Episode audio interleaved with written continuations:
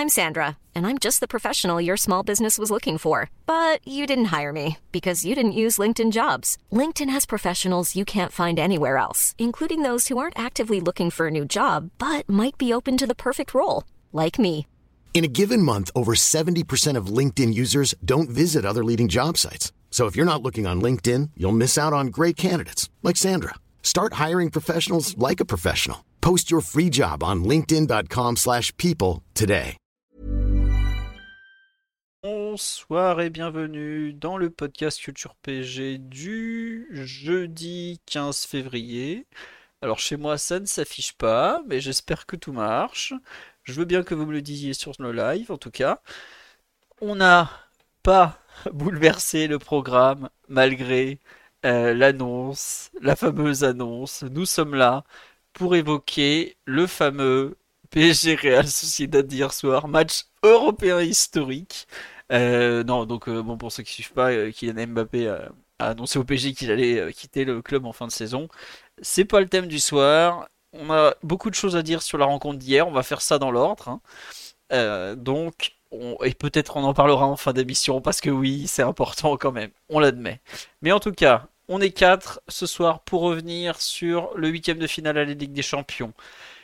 Les habitués, comment dire, les historiques sont de retour. Bonsoir Mathieu. Salut à tous. Voilà, normalement Omar aussi est là. Bonsoir Omar. Bonsoir les amis. Oh la voix, il s'est toujours pas remis du match d'hier. Les deux. Les, les deux. Euh, Et normalement Blaise vient d'arriver. Blaise, tu es là Tu es pas là? J'ai un doute. Je suis là. Oula. Je suis là. Attends, je baisse le son. En fait, le son d'Omar étant très faible, je suis obligé de jouer avec les volumes, mais normalement c'est bon, tout le monde est là. On nous dit bonsoir les kicks. Eh ben écoutez, Bonsoir à tous. nous étions avant le podcast en train de parler des, des fameux toys, les amis de Neymar. Peut-être que les kicks vont partir aussi. On ne sait pas, on verra. C'est vrai qu'il y a quand même le cas d'Ethan au milieu. Bref, on en reparlera un peu plus tard. C'est un peu comme les podcasts avec euh, Galtier ou Luis Enrique. Je crois que des podcasts, la vie après Mbappé, on risque d'en faire un certain nombre. Donc, pour l'instant, on va se contenter de, de s'appuyer sur le, le concret, donc le match. Euh, merci à Gomez Rodriguez, euh, Dawit97, Sébastien Robit, Ayosen, Sandrino 91, et je crois que les autres, voilà, c'était le précédent podcast. Merci pour les subs. On va donc attaquer ce PSG Real Madrid, le huitième de finale de Ligue des Champions. Paris a gagné 2-0 pour ceux qui n'ont pas suivi. Euh, Real Sociedad. J'ai dit quoi, Real Madrid? Madrid, c'est ouais, c'est le tour d'après. Ah d'accord. Euh, on, verra s'il y a tour d'après. On n'est pas encore au tour d'après. Donc Real Sociedad. euh, but de Kylian Mbappé à la 58e et euh, deuxième but de Bradley Barcola à la 70e. Euh, Cela a été une rencontre, comment vous dire? La première mi-temps, on s'est demandé ce qu'on foutait là globalement. Que- quelle est cette équipe nulle sur le terrain? Pourquoi on se fait tordre à domicile par des mecs qui sont censés être nuls? Euh, non, je caricature, mais la première mi-temps du PSG a été, on va pas y aller, faut dire les termes, absolument catastrophique en tout point, euh, dominé tactiquement, euh, essoré physiquement, emprunté techniquement, vraiment une des pires mi-temps de la saison. Je, je crois que même la première mi-temps à Newcastle a été moins mauvaise dans le fond. C'est dire l'abîme dans lequel nous étions. Et euh, malgré tout, 0-0 à la pause, parce qu'effectivement, la Real Sociedad est une équipe qui n'arrive pas à se créer des occasions, dont le meilleur attaquant, voire le meilleur joueur, n'était pas là hier, heureusement pour nous. Et avec un André Silva qui est complètement à côté de ses pompes et Oumar Sadik encore pire, eh bien, euh, ça nous permet d'arriver à 0-0 à la pause. Après, on me dit, il tourne à quoi la Real Sociedad? Que du jus d'orange?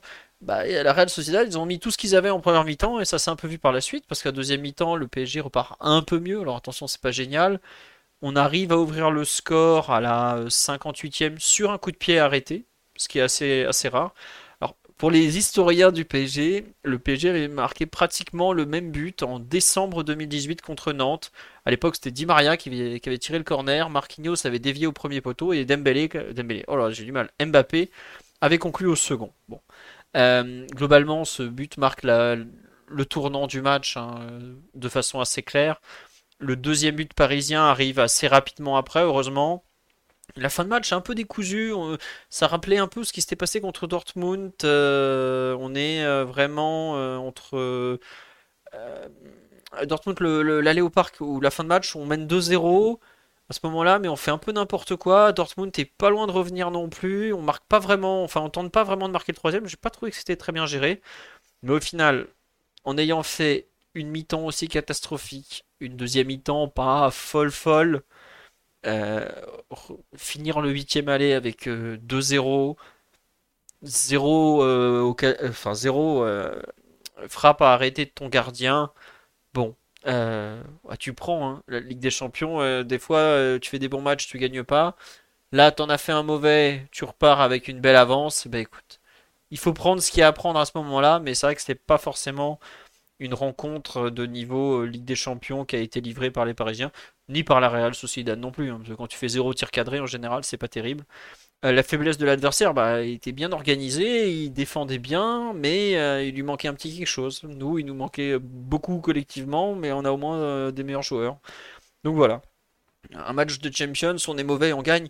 Il y a des, degrés dans, le mauvais. On était quand même très en bas hier soir, en partie. Mais au bout d'un moment, les temps forts, les temps faibles, tu ressors du temps faible à 0-0, tu as un début de temps fort que tu arrives à convertir, bah c'est aussi ça avec des champions. Il y a eu des fois où on était dans l'autre dans l'autre rôle, donc faut savoir aussi l'apprécier, même si effectivement euh, tu, as pu avoir un visage un peu, un peu inquiétant. Mathieu, Omar, Blaise, je vous laisse compléter ce, ce pouls du match que je n'ai pas fait trop négatif finalement, même si ça m'a tenté. Euh, mais je me rends vraiment compte à quel point le, résultat est, précieux en fait. Mathieu, je te laisse un peu compléter vu qu'on va faire comme d'hab dans l'ordre, c'est plus simple. Bah, le résultat est plus que précieux, il est excellent, 2-0 à, domicile sur un huitième aller de Ligue des Champions qui est toujours un peu, euh, un peu compliqué parce que tu as le retour à l'extérieur, donc c'est primordial de prendre l'avantage des, dès le match aller à domicile. Euh, donc non, c'est vraiment un excellent résultat et, ça te place dans des meilleures dispositions pour le, match retour. Euh, sur la première mi-temps, clairement, elle est mauvaise, mais elle est, je pense qu'il y a des, comme tu l'as dit, il y a des degrés euh, en termes de, de, mauvais, euh, de mauvais placements, de mauvais jeux et de, et de difficultés sur un terrain. Le PSG n'a pas pris non plus, un bouillon en première mi-temps. La Real Sociedad fait 5 tirs en 45 minutes. Euh, mais par contre, c'est vrai qu'il y avait une, une, impression persistante d'une équipe qui était mal à l'aise par le, fait du match que proposait l'adversaire, c'est-à-dire un match assez intense et, assez courageux aussi sur le plan du positionnement, sur le plan du pressing. Euh, clairement, Paris n'était pas dans les meilleures dispositions pour ressortir les ballons sur le plan technique. Il y a des fautes qui sont assez grossières sur le plan, sur le plan technique dès le début, de, dès le début du match. La première action, quasiment, c'est un ballon en cloche de Barcola vers ses défenseurs que Marquinhos ensuite gère, gère pas bien face à, face à André Silva. Ça donne une, occasion pour la Real au bout de, de 30-35 secondes. Euh, il y a des pertes de balles assez euh, compliquées à ce niveau-là, hein, de, de Hakimi, de Fabian Ruiz devant leur surface quasiment, qui rendent des ballons. Pour le coup, c'est assez réminiscent de ce qui s'était passé à, Newcastle. Donc là, oui, tu ne découvres pas le fait que, que Paris a, a, pas des meilleurs joueurs sous pression, notamment dans les positions les plus basses sur le terrain. Et ça le place dans, une, dans des situations d'inconfort quand, quand l'adversaire décide de, de, jouer, euh, de jouer haut et d'aller presser. Mais après, sur le plan défensif, je dirais qu'hormis le, le, duel Kubo-Beraldo qui a été assez pénible pour le Brésilien, euh, la Real Sociedad a très peu, euh, très peu provoqué. Hein. Évidemment, la, frappe de Merino est très spectaculaire à la 45e. Une frappe de, de 20-25 mètres, c'est pas non plus euh, une occasion à bout portant. Pour le reste, c'est des frappes en angle un peu fermé ou bien des centres un peu insidieux de Kubo. Pas des occasions vraiment claires et, et Donnarumma a aucun, aucun arrêt à faire quasiment donc, euh, sur la première mi-temps. Donc c'était pas, pas, non plus un bouillon complet euh, que mettait la Real Sociedad. Même sur le match. C'est hein. clair que Paris ne répondait pas. Même sur le match, hein, ce que je regardais à la fin, il a, il, a subi vraiment zéro frappe cadrée, parce que poteau ou bar, c'est pas frappe cadrée. Mais euh, je crois qu'aux expected goals, ils sont à 0,58, sachant que tu as une grosse occasion en fin de match par Pacheco, je crois, de mémoire, qui reprend sur un centre de près. Euh, il y a effectivement des occasions, bah, la tête d'André Silva, comme on dit sur là, effectivement, qui est dangereuse. La frappe en tout début de match, mais c'est vrai que je sais pas s'ils ont un tir balle au pied, enfin pas une tête, hein, un tir je parle, dans la surface, avant le, corner dont je parle de Pacheco, par exemple. Ou le centre, ça, dit quelque chose quand même. T'as raison, Mathieu. Non, voilà. Après, c'est toujours. ça dépend de quel côté tu places. Si tu te places uniquement dans l'analyse du match d'hier, faut pas dire que Paris ait pris le bouillon. Si tu te projettes sur les quarts de finale, demi-finale, et que tu dis que tu vas devoir affronter peut-être le Real, peut-être City, euh, peut-être l'Inter, euh, qui sont des équipes qui, elles, jouent avec des attaquants, des attaquants de haut niveau, et des attaquants qui coûtent cher, et, qui coûtent cher pour une raison. Euh, bah évidemment, là, tu dis que Paris finirait sans doute pas la première mi-temps comme, comme celle d'hier, indemne. De la même façon qu'on n'a pas, n'est pas sorti de, de Saint James Park indemne de, de la première mi-temps qu'on avait faite. Donc malgré tout, l'incapacité du PSG ou les difficultés du PSG à, ressortir sous pression quand l'adversaire te, te, place sur un challenge de, cet ordre, euh, elles sont malgré tout préoccupantes si tu dois te projeter sur la suite de la compétition, si, si tu dois imaginer euh, fin heureuse en Ligue des Champions. Après, la deuxième mi-temps a été bien meilleure. Euh, il y a eu quelques ajustements de la part de, Luis Enrique. C'était beaucoup commenté, notamment le, le changement entre Vitinha et Fabien Ruiz de position. Euh, un changement qui, au fond, reprend le, fil de la pensée de, de Luis Enrique sur la fin de, l'automne, le début d'hiver, quand Vitinha a commencé à jouer un peu numéro 6. Euh, parce que c'est un joueur bah, qui est à la fois meilleur sur le plan technique que, que qui est pas du tout invité dans ce type de rapport de force face à des adversaires qui, qui pressent haut et qui est aussi un joueur plus, dyn- plus dynamique que Fabien Ruiz, qui a une gestuelle beaucoup plus lente et qui, qui rend plus de ballons sous pression. Et ça donné plus de facilité pour le PSG à sortir les ballons et à, donner un peu de, tempo au match. Euh, évidemment, la Real Sociedad baissant aussi de, baissant aussi de, de, régime, on va dire. Mais, mais oui, c'est. euh, Après, ce qui est intéressant à noter, je pense, c'est le premier but. On a pu parler cette saison des, lacunes que le PSG avait sur coup de arrêté. Toi, Philomène, je me souviens que tu te posais la question à un moment s'ils étaient travaillés ou pas. On a vu quand même quelques combinaisons hein, sur, le, sur le match, notamment à chaque fois avec Ma- Marquinhos en remiseur. Il y a l'action du but, mais il y a une action qui m'a fait penser au but de Thiago Silva au Vélodrome il y a, il y a 7 ans, euh, avec Marquinhos très écarté euh, sur, euh, un coup franc excentré, reprenant le rôle de Thiago Silva. C'était lui qui avait marqué au Vélodrome, là c'était euh, une remise pour un autre joueur au second poteau. Donc euh, au moins, le- les coups arrêtés pour débloquer, pour débloquer rencontre, c'est c'est un cliché, mais ça vaut, ça vaut cher. Et, euh, et même sur la fin de match, après le 2-0, tu as des opportunités, à Colomboigny, pour, pour compl- complètement liquider la double confrontation et repartir avec un 3-0 qui aurait été très très bien payé vu, le début de match. Mais malgré tout, euh, c'est un peu le résumé à chaque fois des, matchs de football que tu peux voir. hein. Il y a des équipes qui peuvent être bien, bien travaillées, bien placées sur le terrain, qui peuvent montrer du courage, des qualités, etc. Mais la Ligue des Champions, c'est beaucoup les joueurs aussi. hein. Et euh, quand tu as, des jeux, il y a quand même un, un gap de qualité entre les deux équipes, malgré tout. Et que Paris soit à 2-0 après le match aller, même si sur le plan collectif, il y a beaucoup de choses à redire, c'est pas illogique au vu du rapport de force des, deux effectifs. Très bien. Mathieu, tu, tu es en train de nous dire, comme je, l'ai- lu dans je sais plus quel journal aujourd'hui, c'est la victoire un peu des individualités malgré tout. Mais à ce niveau-là, ça compte. hein. Je, je crois que c'était dans Via Athletic qui a euh, proposé une, une bonne analyse technique qui disait, mais la Ligue des Champions, plus on avance dans les tours, plus ça devient la compétition des, des individualités. Donc, euh, Mais sans être caricatural non plus. Il y a, des, il y a du travail d'entraîneur, il y a des, des ajustements d'entraîneur qui, sont, qui, qui ont été faits en plus en, en deuxième période par Luis Enrique. Mais euh, à un moment, les... l'entraîneur ne te contrôle pas 90 minutes de ce qui se passe euh, sur un terrain. C'est, à un moment, c'est les joueurs, euh, c'est aux joueurs de, de se prendre en main. Et sur la finition, la partie finition, ce qui se passe dans les derniers mètres, euh, ça, l'entraîneur de la Real Sociedad, il a aucune prise. hein. Si, euh, s'il a Sadik et André Silva en numéro 9, bah ouais, effectivement, c'est pas Mbappé. ça, on a vu la différence. hein. Pas tout à fait le même, le même moule, on va dire. Mais on dit, euh, on dit le plan de Enrique, c'est vraiment de donner des 1 contre 1 aux ailiers en aspirant le pressing dans l'axe. Oui, oui, oui, mais bon, justement, je crois que c'est là où c'est le plus, peut-être le plus dur dans l'analyse, parce qu'effectivement, comme tu as dit, Mathieu, on n'a pas conseillé grand-chose. Mais ce qu'on est censé faire, ce que l'entraîneur veut que ses joueurs fassent, pendant une mi-temps, ils n'ont pas réussi à le faire. Et c'est peut-être ça le, plus gênant. Euh, Omar ou, ou Blaise pour compléter ce, ce pouls euh, très long déjà, très, très complet. Qui veut commencer? Bah, euh, Allez, vas-y Omar. Explique-nous pourquoi tu t'es endormi entre la 45e et la 70e. Ah, c'est un peu probablement à cause de mon grand état de fatigue et, de la prestation pour soporifique qui a été faite. Euh, c'est vrai que la première mi-temps est, assez, indigne et tu te tu dois pas te retrouver dans un tel état de difficulté contre une équipe qui vraiment, à mon sens, jouait quasiment à, à 10, euh, sans, sans joueur offensif clair et surtout avec une, une manière de presser qui était, qui était hyper lisible euh, et en plus euh, très très annoncée. Donc ben peut-être que, voilà l'élan collectif n'y est pas. tu as des joueurs qui se sont retrouvés en très très grande difficulté sous pression. Et, et là où je rejoins Mathieu, c'est qu'heureusement que la Real Sociedad est la Real Sociedad, c'est-à-dire un, un club qui est probablement pas, pas voué à jouer des matchs du top 16 européen. sinon, la, facture aurait été différente de celle que tu as eue hier.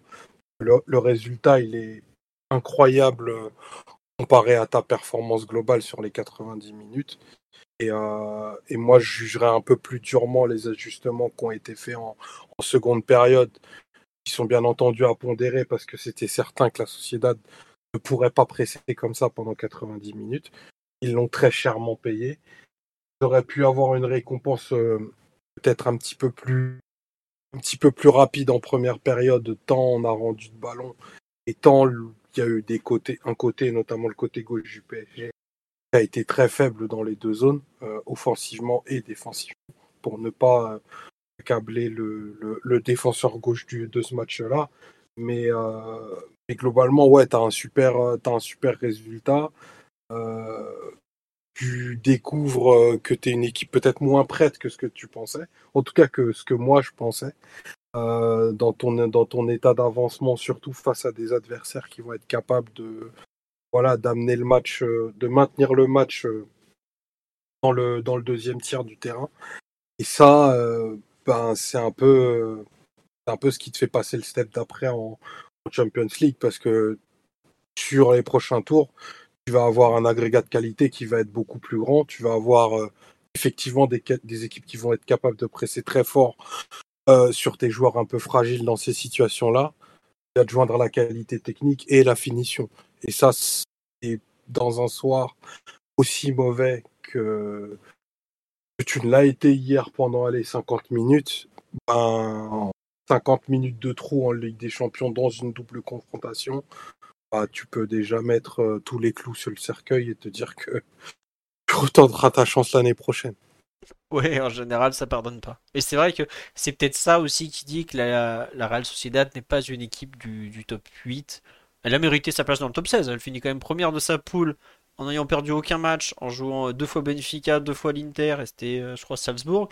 Bon, ils n'étaient pas là par hasard. Hein. Mais c'est vrai qu'hier, le PSG leur a mis autant de buts qu'ils en avaient pris lors des six matchs précédents.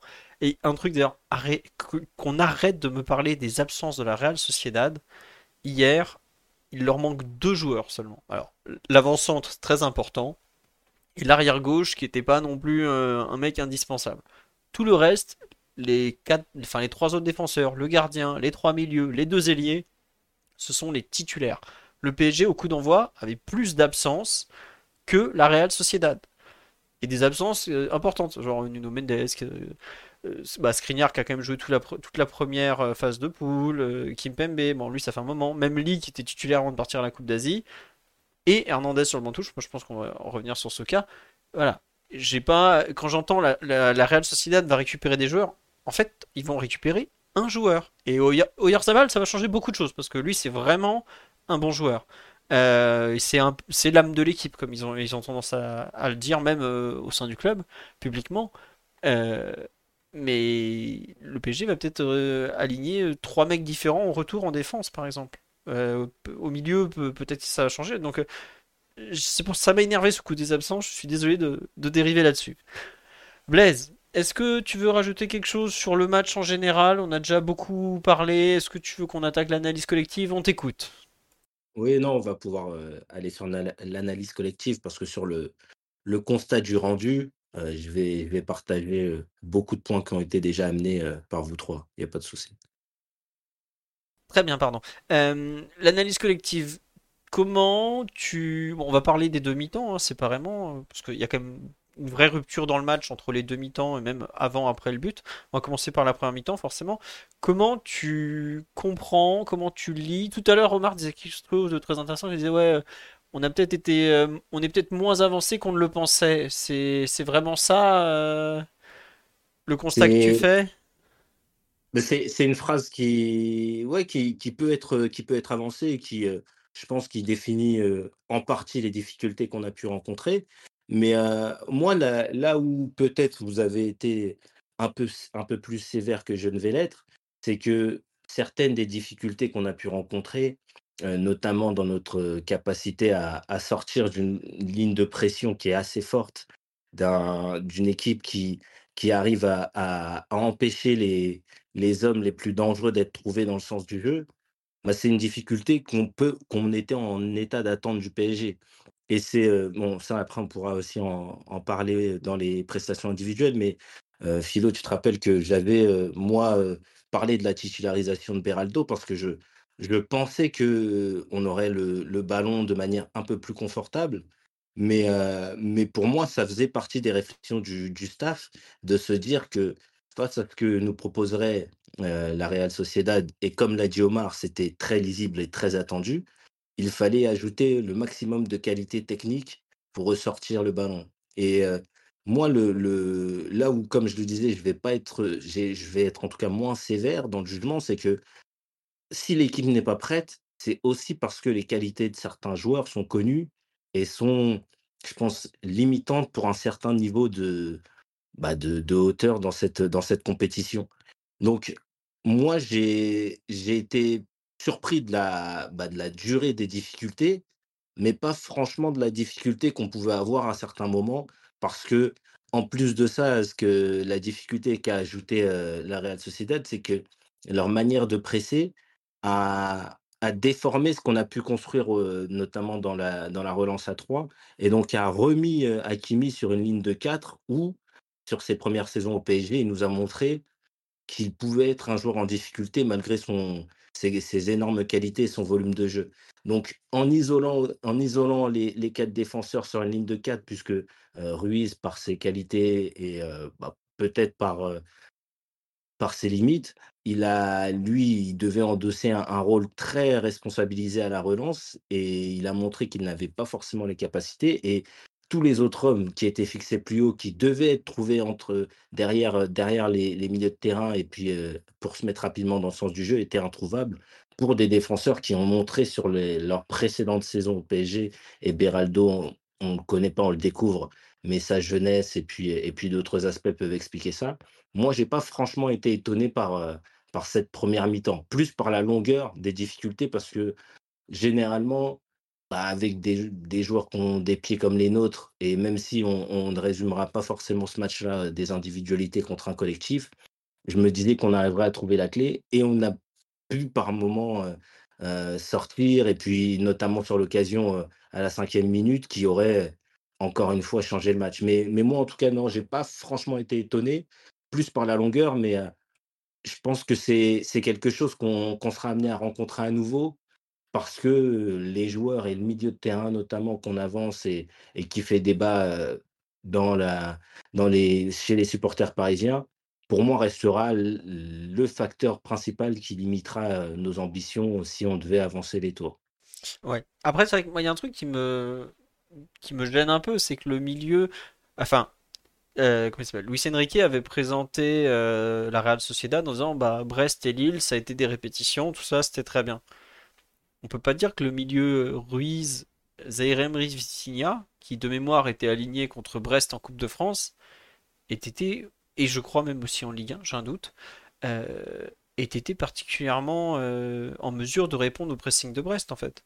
Et c'est là où il y a quelque chose que, je comprends pourquoi il, fait ça à peu près. Bon, Warren, il, il, est comment dirais-je, il est euh, il est, il est fixé côté droit, je veux dire. je sais que je cherche, c'est fixé. Mais les deux autres, euh, bah, ils tentent de faire de Ruiz une sentinelle depuis des semaines. Euh, mais ça marche pas en fait. Là, il retente encore pendant une mi-temps. Et bon, au bout d'un moment, il a compris, il arrête. Hein. C'est là où au moins il, il s'est pas entêté comme il avait pu le faire à Newcastle, par exemple. Mais moi, ça me gêne un peu. Alors, je comprends pourquoi il le fait, parce que la Real Sociedad va jouer long. Euh, T'as André Silva qui va forcément te mettre des remises pour les joueurs qui plongent dans l'axe et bah, ou des, ils vont jouer des seconds ballons dans les airs. Et avec Vitinha, tu sais que tu gagnes pas un duel de la sorte. Mais, pour moi, c'était la raison principale, Philo. Oui, oui, mais au bout d'un. Enfin, tu vois au bout de 20 minutes que t'arrives. Enfin, as un plan... ton plan à toi, c'est de ressortir le ballon depuis l'arrière, balle au pied. Si tu vois que ton plan ne marche pas, que ce que tu as mis en place pour contrer ton adversaire est encore plus dangereux pour toi-même, est-ce que tu, te, tu prends le risque d'attendre jusqu'à la mi-temps en fait? Et autant je le félicite d'avoir su inverser la mi-temps, de les avoir, je pense, bien remis en place, tout ça, autant à ce moment-là, euh, il y a un souci dans son. Dans, dans le choix qui est fait. Je sais pas, Mathieu a l'air de vouloir en parler. Je t'écoute, Mathieu. Non, mais après, c'est toujours, euh, c'est des choix de, positionnement, etc. Mais ça change rien au problème qui est de fond, qui est que ton milieu de terrain, il a une capacité à résister sous pression qui est, qui est pas au niveau des, des standards des meilleures équipes européennes, que tu le sais depuis l'été dernier, que le club n'a pas agi en ce sens lors du mercato et donc doit faire euh, avec euh, durant l'ensemble, durant l'intégralité de la saison.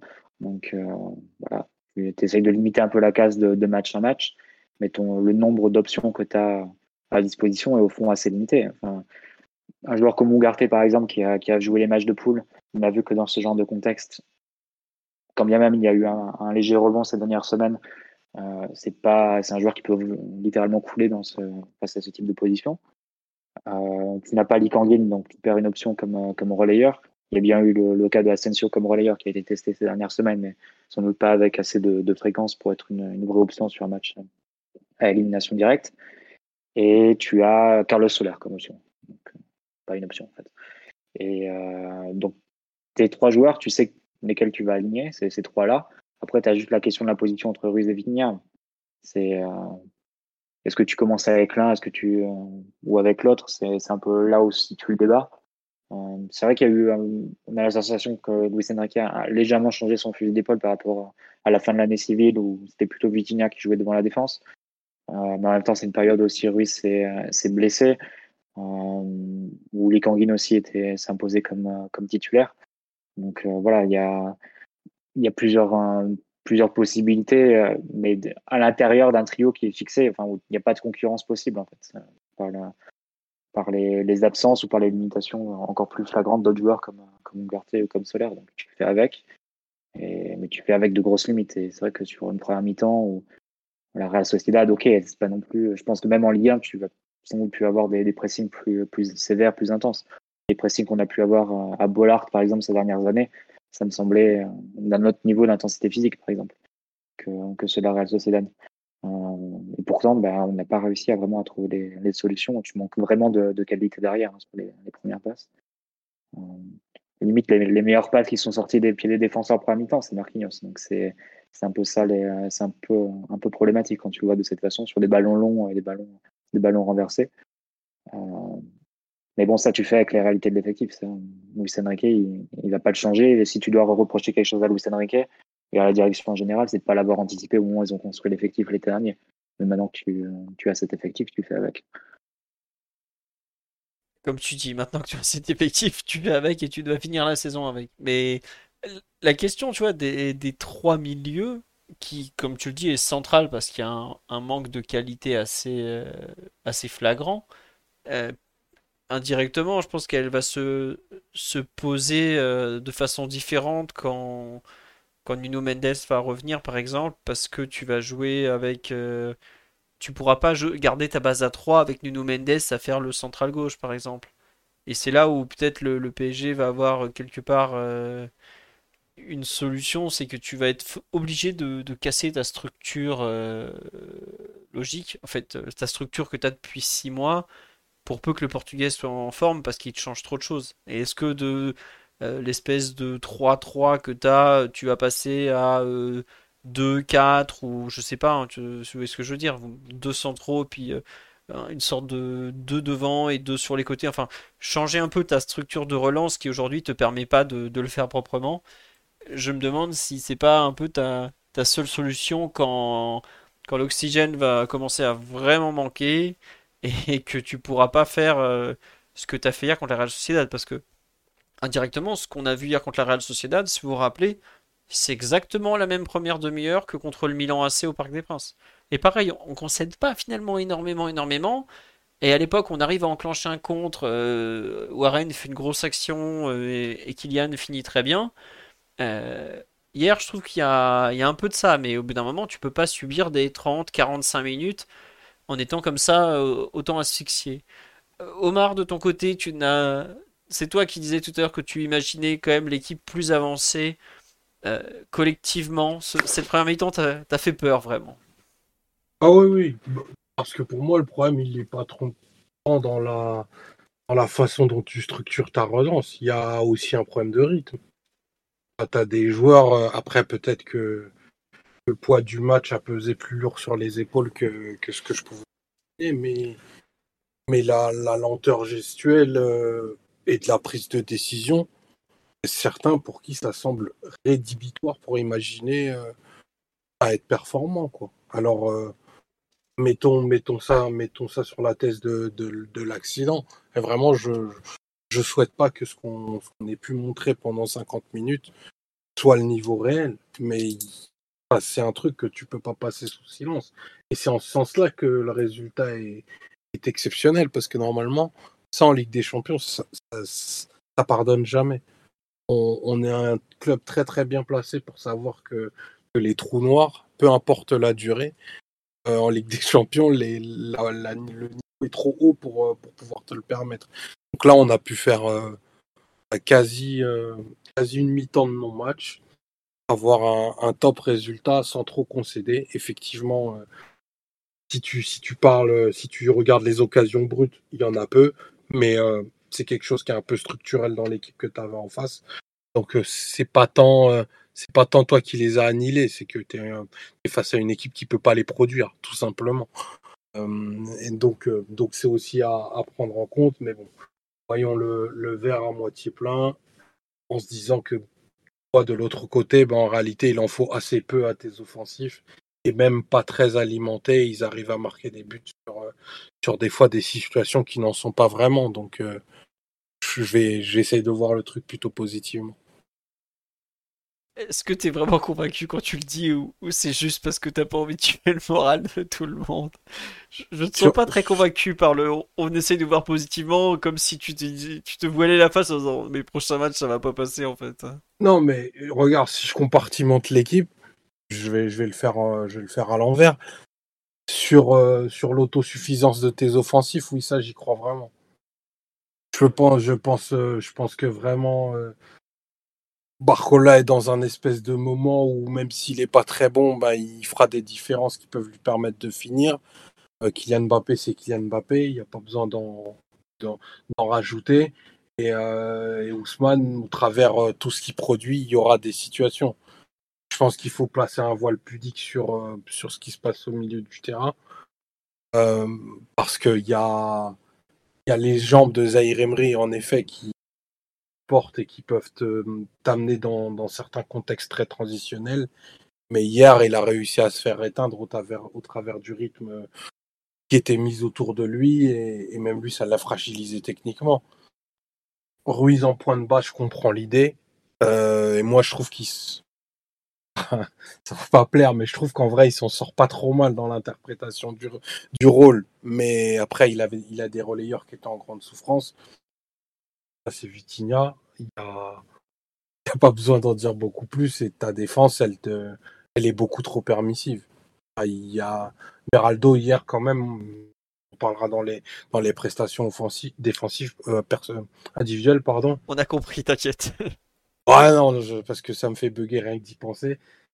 Il a vécu un truc qui ressemble à un naufrage, tu vois. C'est un baptême du feu et il s'est bien brûlé pour le coup. Donc, euh, donc ouais, il faut y croire, c'est important.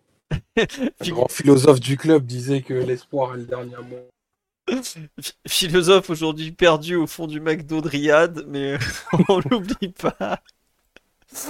Euh, non mais effectivement, en fait, ce qui, tu vois, ce qui, me gêne un peu dans l'analyse de cette rencontre, c'est que euh, tu es en septembre à Newcastle, tu prends un bouillon monumental, mais tu es en début de saison, tu peux comprendre en fait un peu tu viens de changer beaucoup de choses, tu l'acceptes en fait. Enfin, tu peux comprendre. Là, ce qui me gêne un peu plus, c'est quand même qu'on est mi-février, que le match à Newcastle, c'était 5 mois avant quand même, et t'as pas beaucoup de choses qui ont changé en fait. T'as as sorti Ougarté du 11 de départ, mais enfin, je pense qu'on est tous d'accord pour dire que c'est pas Ougarté la personne qui va te permettre de déjouer un pressing. hein. Il a, il a des qualités, mais c'est pas, c'est pas celle-là. Hier, j'ai vu une personne qui me fait sur live, euh, je crois que c'est sur Twitter, me fait, il nous a manqué Ougarté. Je dis, ah, genre, non, non, on a assez souffert comme ça. Euh, Manuel, il va, il va se remettre tranquillement dans le rythme, mais c'est pas un joueur pour sortir d'un pressing. Si on est Peut-être c'était son frère, on sait pas.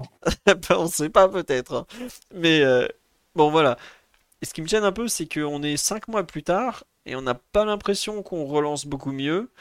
Euh, on- voire on relance encore plus mal.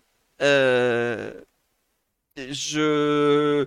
je comprends que Luis Enrique, au bout d'un moment, il est dépendant de la qualité technique des joueurs, parce que tous les joueurs sont des... tous les entraîneurs sont dépendants de la qualité de leurs joueurs, que ce soit tactique, technique, euh, mental et tout. Mais ça me, gêne un peu en fait que les joueurs. Enfin, déjà, ça me gêne qu'une équipe comme la Real Sociedad, qui, comme tu dis, propose un plan très bien organisé, hein, mais pas non plus le plan du siècle. euh, Enfin, ce qui- ce qu'ils font, ils, te, gênent bien dans la largeur, ils jouent assez haut. euh, voilà quoi, mais ils font. Ça reste des joueurs quand même assez. Même physiquement, euh. C'est pas des, super. Bon, au milieu, ils sont un peu costauds, mais tu vois, c'est pas non plus. tu prends pas trois Golgoth d'un mètre 90 euh, à chaque contact, quoi. Et ben malgré ça, on a quand même été en grosse, grosse difficulté. Après, l'ajustement de la mi-temps fait du bien. Euh, Il y a le fait qu'il se, il crame aussi sur une mi-temps complètement en, se donnant comme ça de façon absolument hallucinante. Mais un gros club européen, un gros club anglais, par exemple, est capable de t'imposer ce qu'ils ont fait physiquement pendant plus qu'une mi-temps, en ayant le banc de touche qui va bien pour continuer s'il faut, et en ayant des vrais attaquants euh, pour te punir, quoi. C'est là où je me dis, ouais, euh, peut-être qu'on sera euh, au rendez-vous du top 8, mais le rendez-vous du top 4, il est, je parle même pas du top 2, hein. C'est vrai que là, d'un coup, sur le match d'hier, tu le, tu relativises. Alors après, comme tu l'as dit Omar, euh, t'as des attaquants où, avec pas grand-chose, ils font beaucoup. hein. Euh, le deuxième but, t'as Dembélé qui s'amuse, hop, une passe, une autre, un mec qui, dribble deux joueurs et qui va battre le gardien comme ça, de, de pas grand-chose. Bon, bah ça... euh, ça- Donc, ça- Est-ce que tu peux nous rappeler, euh, par curiosité, j'ai un petit trou de mémoire, quels étaient les milieux de terrain du PSG la dernière fois qu'on est allé dans, dans le top 8 européen pour sortir la balle sous pression? Euh, bah, ça devait être Paredes, Verratti. euh, Ah ouais, ok. euh, ah C'est bah, ça, oui, c'était d'autres joueurs, c'est sûr. Et, et Ander Herrera. Et Ander, Et non, et n'oubliez pas, il y avait euh, Idrissa aussi qui il avait y avait été Ghana qui sorti. sortait à la 45e parce qu'il allait te prendre un rouge à chaque fois. C'est ça. D'ailleurs, la seule fois où ils l'ont pas sorti, il a pris le rouge. hein. Ça a pas loupé. Non, non, mais bon.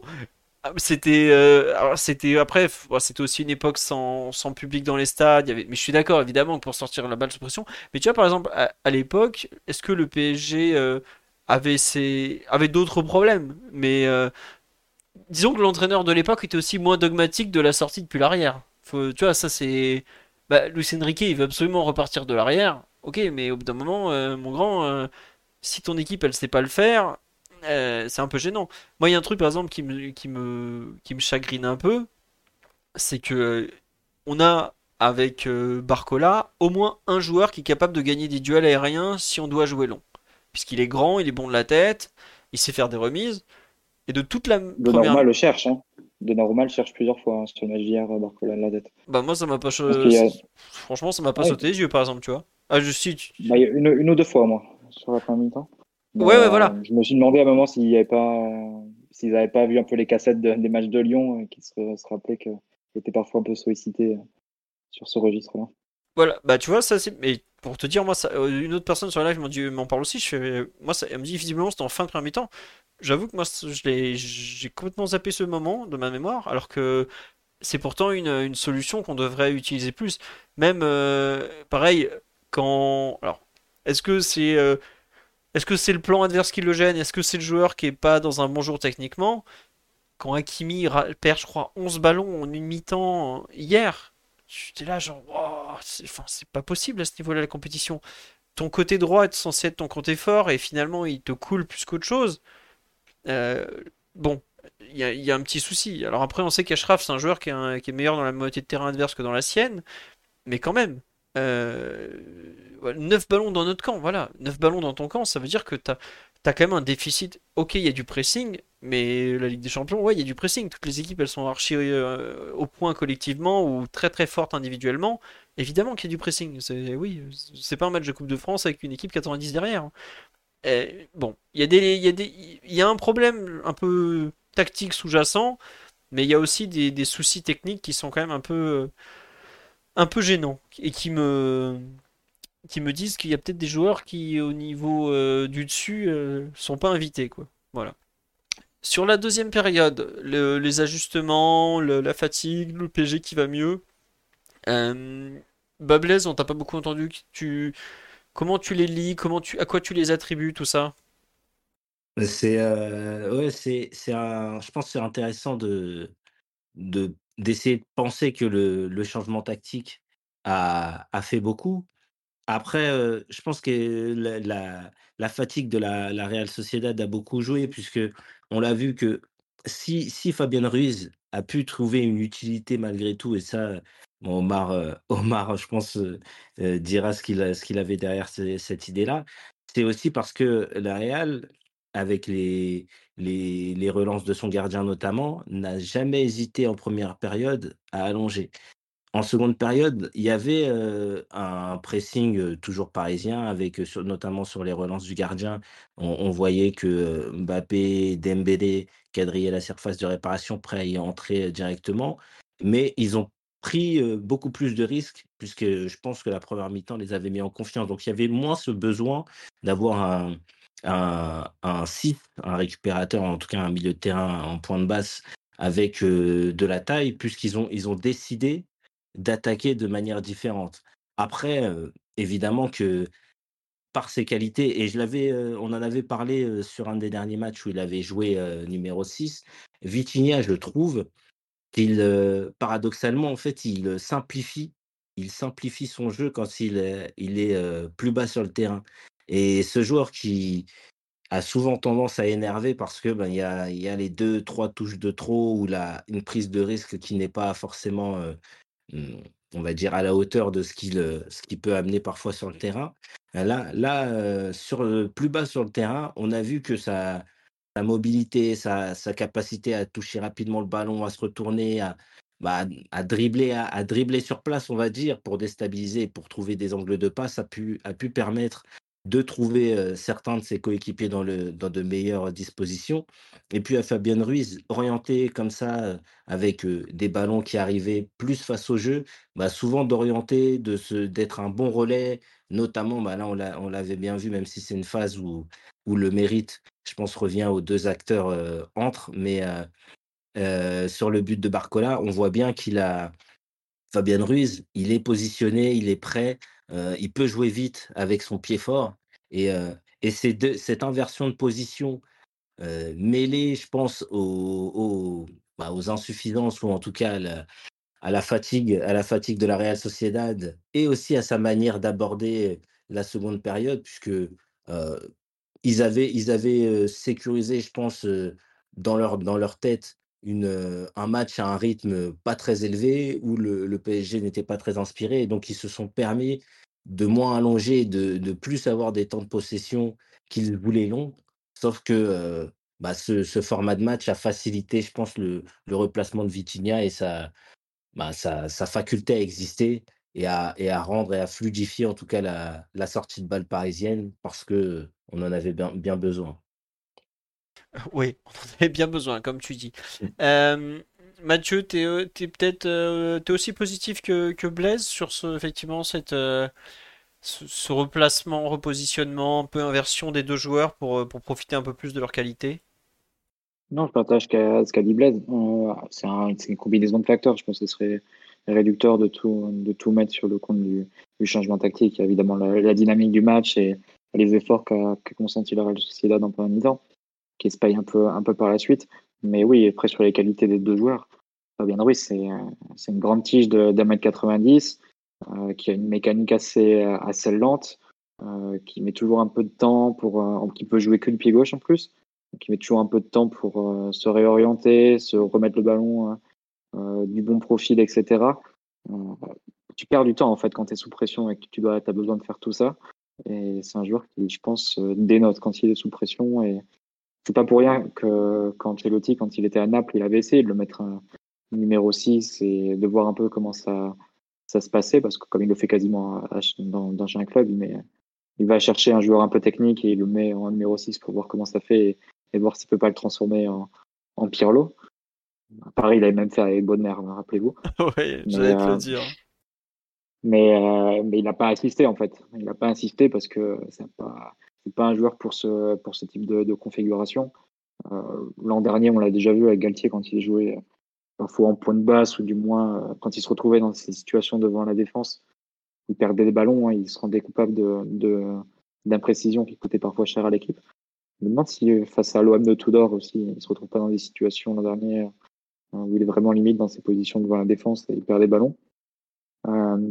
Donc c'est euh, pas c'est un joueur qui peut se retrouver en difficulté par sa tout simplement par sa morphologie et par son sa mécanique et sa, gestuelle qui est assez rigide.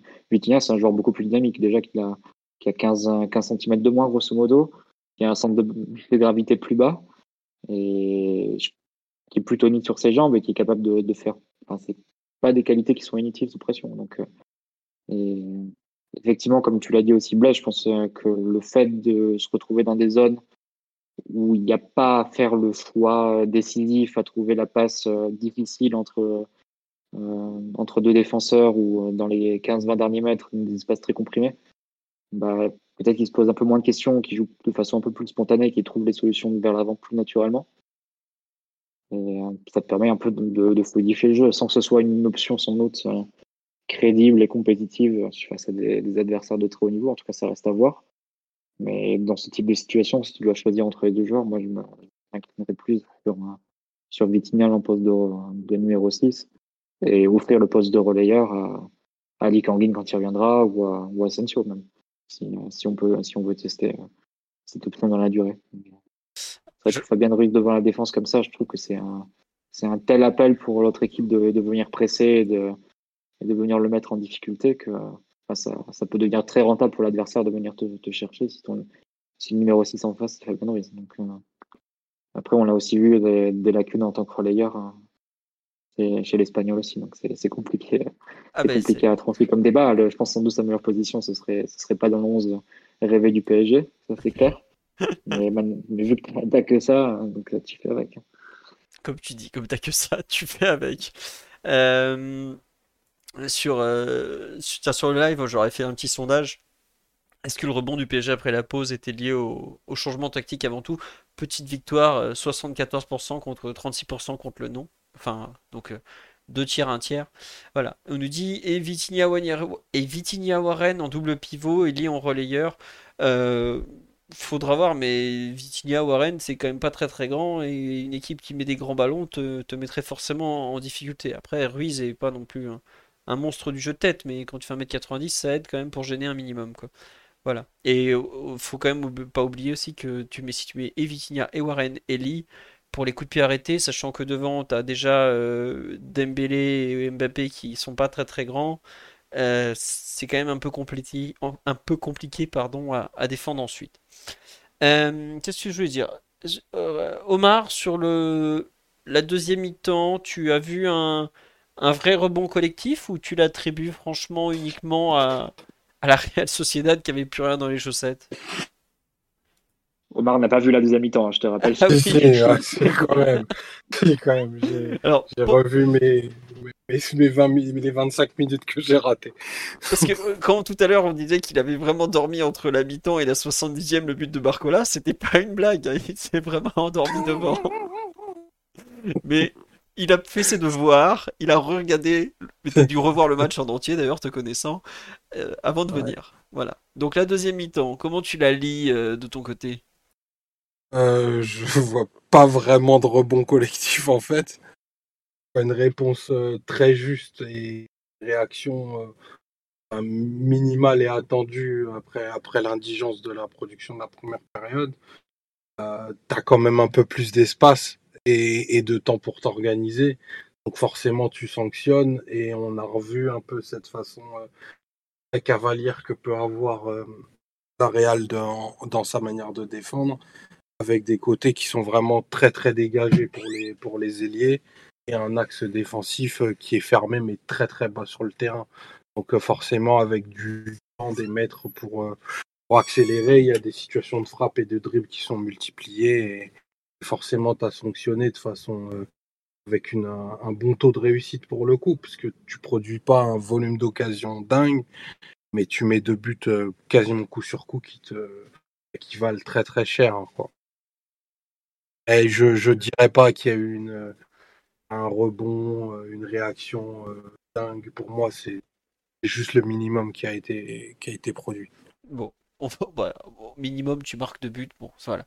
C'est vrai que, tiens, pour finir un peu sur la deuxième mi-temps, il y a des gens qui ont pas compris, et je, je, les rejoins un peu, euh, les changements de Luis Enrique à la 70e, notamment euh, sortir Barcola pour Asensio, euh, sortir Danilo pour Lucas Hernandez, comment on me dit les changements sont honteux. Je pense que, je sais pas si on peut jusqu'à honteux, mais c'est vrai que c'est pas forcément évident à comprendre. À mon sens, il fait rentrer Asensio parce qu'il veut peut-être qu'on mette plus le pied sur le ballon, qu'on soit plus dans le contrôle, étant donné qu'on mène 2-0 à ce moment-là. Euh, notamment, voilà, on me dit des joueurs plus forts à la conservation. C'est exactement comme ça que je le comprends. Euh, est-ce que le changement de Barcola était prévu quoi qu'il arrive? Euh, Oui, visiblement. Euh, si j'ai bien compris. Je me bah, demande. Ça, aussi... je pense que le changement était prévu juste avant le but. Et... Mm. Parce qu'Asensio, il rentre vraiment dans la foulée, en fait. Donc, ouais. Il s'est chauffé déjà avant. Mais je me demande aussi s'il veut pas spécifiquement enfin, mettre Dembélé face à Marie Traoré qui était en train de vraiment de, de souffrir, souffrir. Et à ce moment-là, bah, si tu veux faire. En gros, tu contrôles le côté droit avec Asensio et tu tentes de faire mal spécifiquement sur ce côté gauche avec Dembélé. Bon. Moi, j'avoue que j'ai pas non plus spécialement apprécié. Le, surtout, bah, fait pas une mauvaise entrée, mais euh, il fait pas une. Peut-être aussi vouloir profiter de sa frappe de balle, vu que c'est quand même un joueur qui a beaucoup d'expérience en Ligue des Champions, qui a souvent marqué des buts comme ça en, fin de rencontre. Et pour le changement en défense centrale, euh, moi je pense honnêtement que derrière, c'est ça tient physiquement sur un fil. Si vous regardez depuis des semaines, pratiquement à chaque rencontre, il y a un changement en défense centrale. Ils sont trois à tourner pour deux postes entre Marquinhos, Danilo et Hernandez. Et je pense franchement que euh, ça tire très très fort physiquement et qu'il peut pas se permettre d'en perdre un. D'où le fait qu'il il fait jouer beaucoup Beraldo qui malgré toutes ses limites est jeune et récupère plutôt bien. Euh, Danilo c'est 32 ans, Marquinhos c'est bientôt 30 ans, Hernandez c'est que 28 mais on sait qu'il a beaucoup été euh, blessé dans sa carrière. Euh, je vois ça comme de la gestion en cours de match parce que si on en perd un des trois, on est vraiment cuit. Après, il reste sera toujours, bah, d'ailleurs, ça va nous permettre de faire la passerelle, je pense, avec les, les perfs individuels. La question du, de la non-titularisation de Lucas Hernandez qu'absolument personne n'avait vu venir, on va pas faire semblant. Mais qui est, qui est une vraie question. Comment vous l'expliquez les, les changements, euh, Omar, Blaise, Mathieu, sur euh, de, de Luis Enrique et puis ce choix un peu de, de Hernandez? Qui veut commencer? Blaise, toi, tu, es, tu étais persuadé comme moi euh, qu'il y aurait euh, Hernandez et pas, finalement, il n'y a pas eu Hernandez. C'est ça, c'est ça. Je, je pensais que Marquinhos serait celui qui, qui serait mis de côté, en tout cas dans le 11 de départ. Donc, surpris comme, surpris comme tout le monde.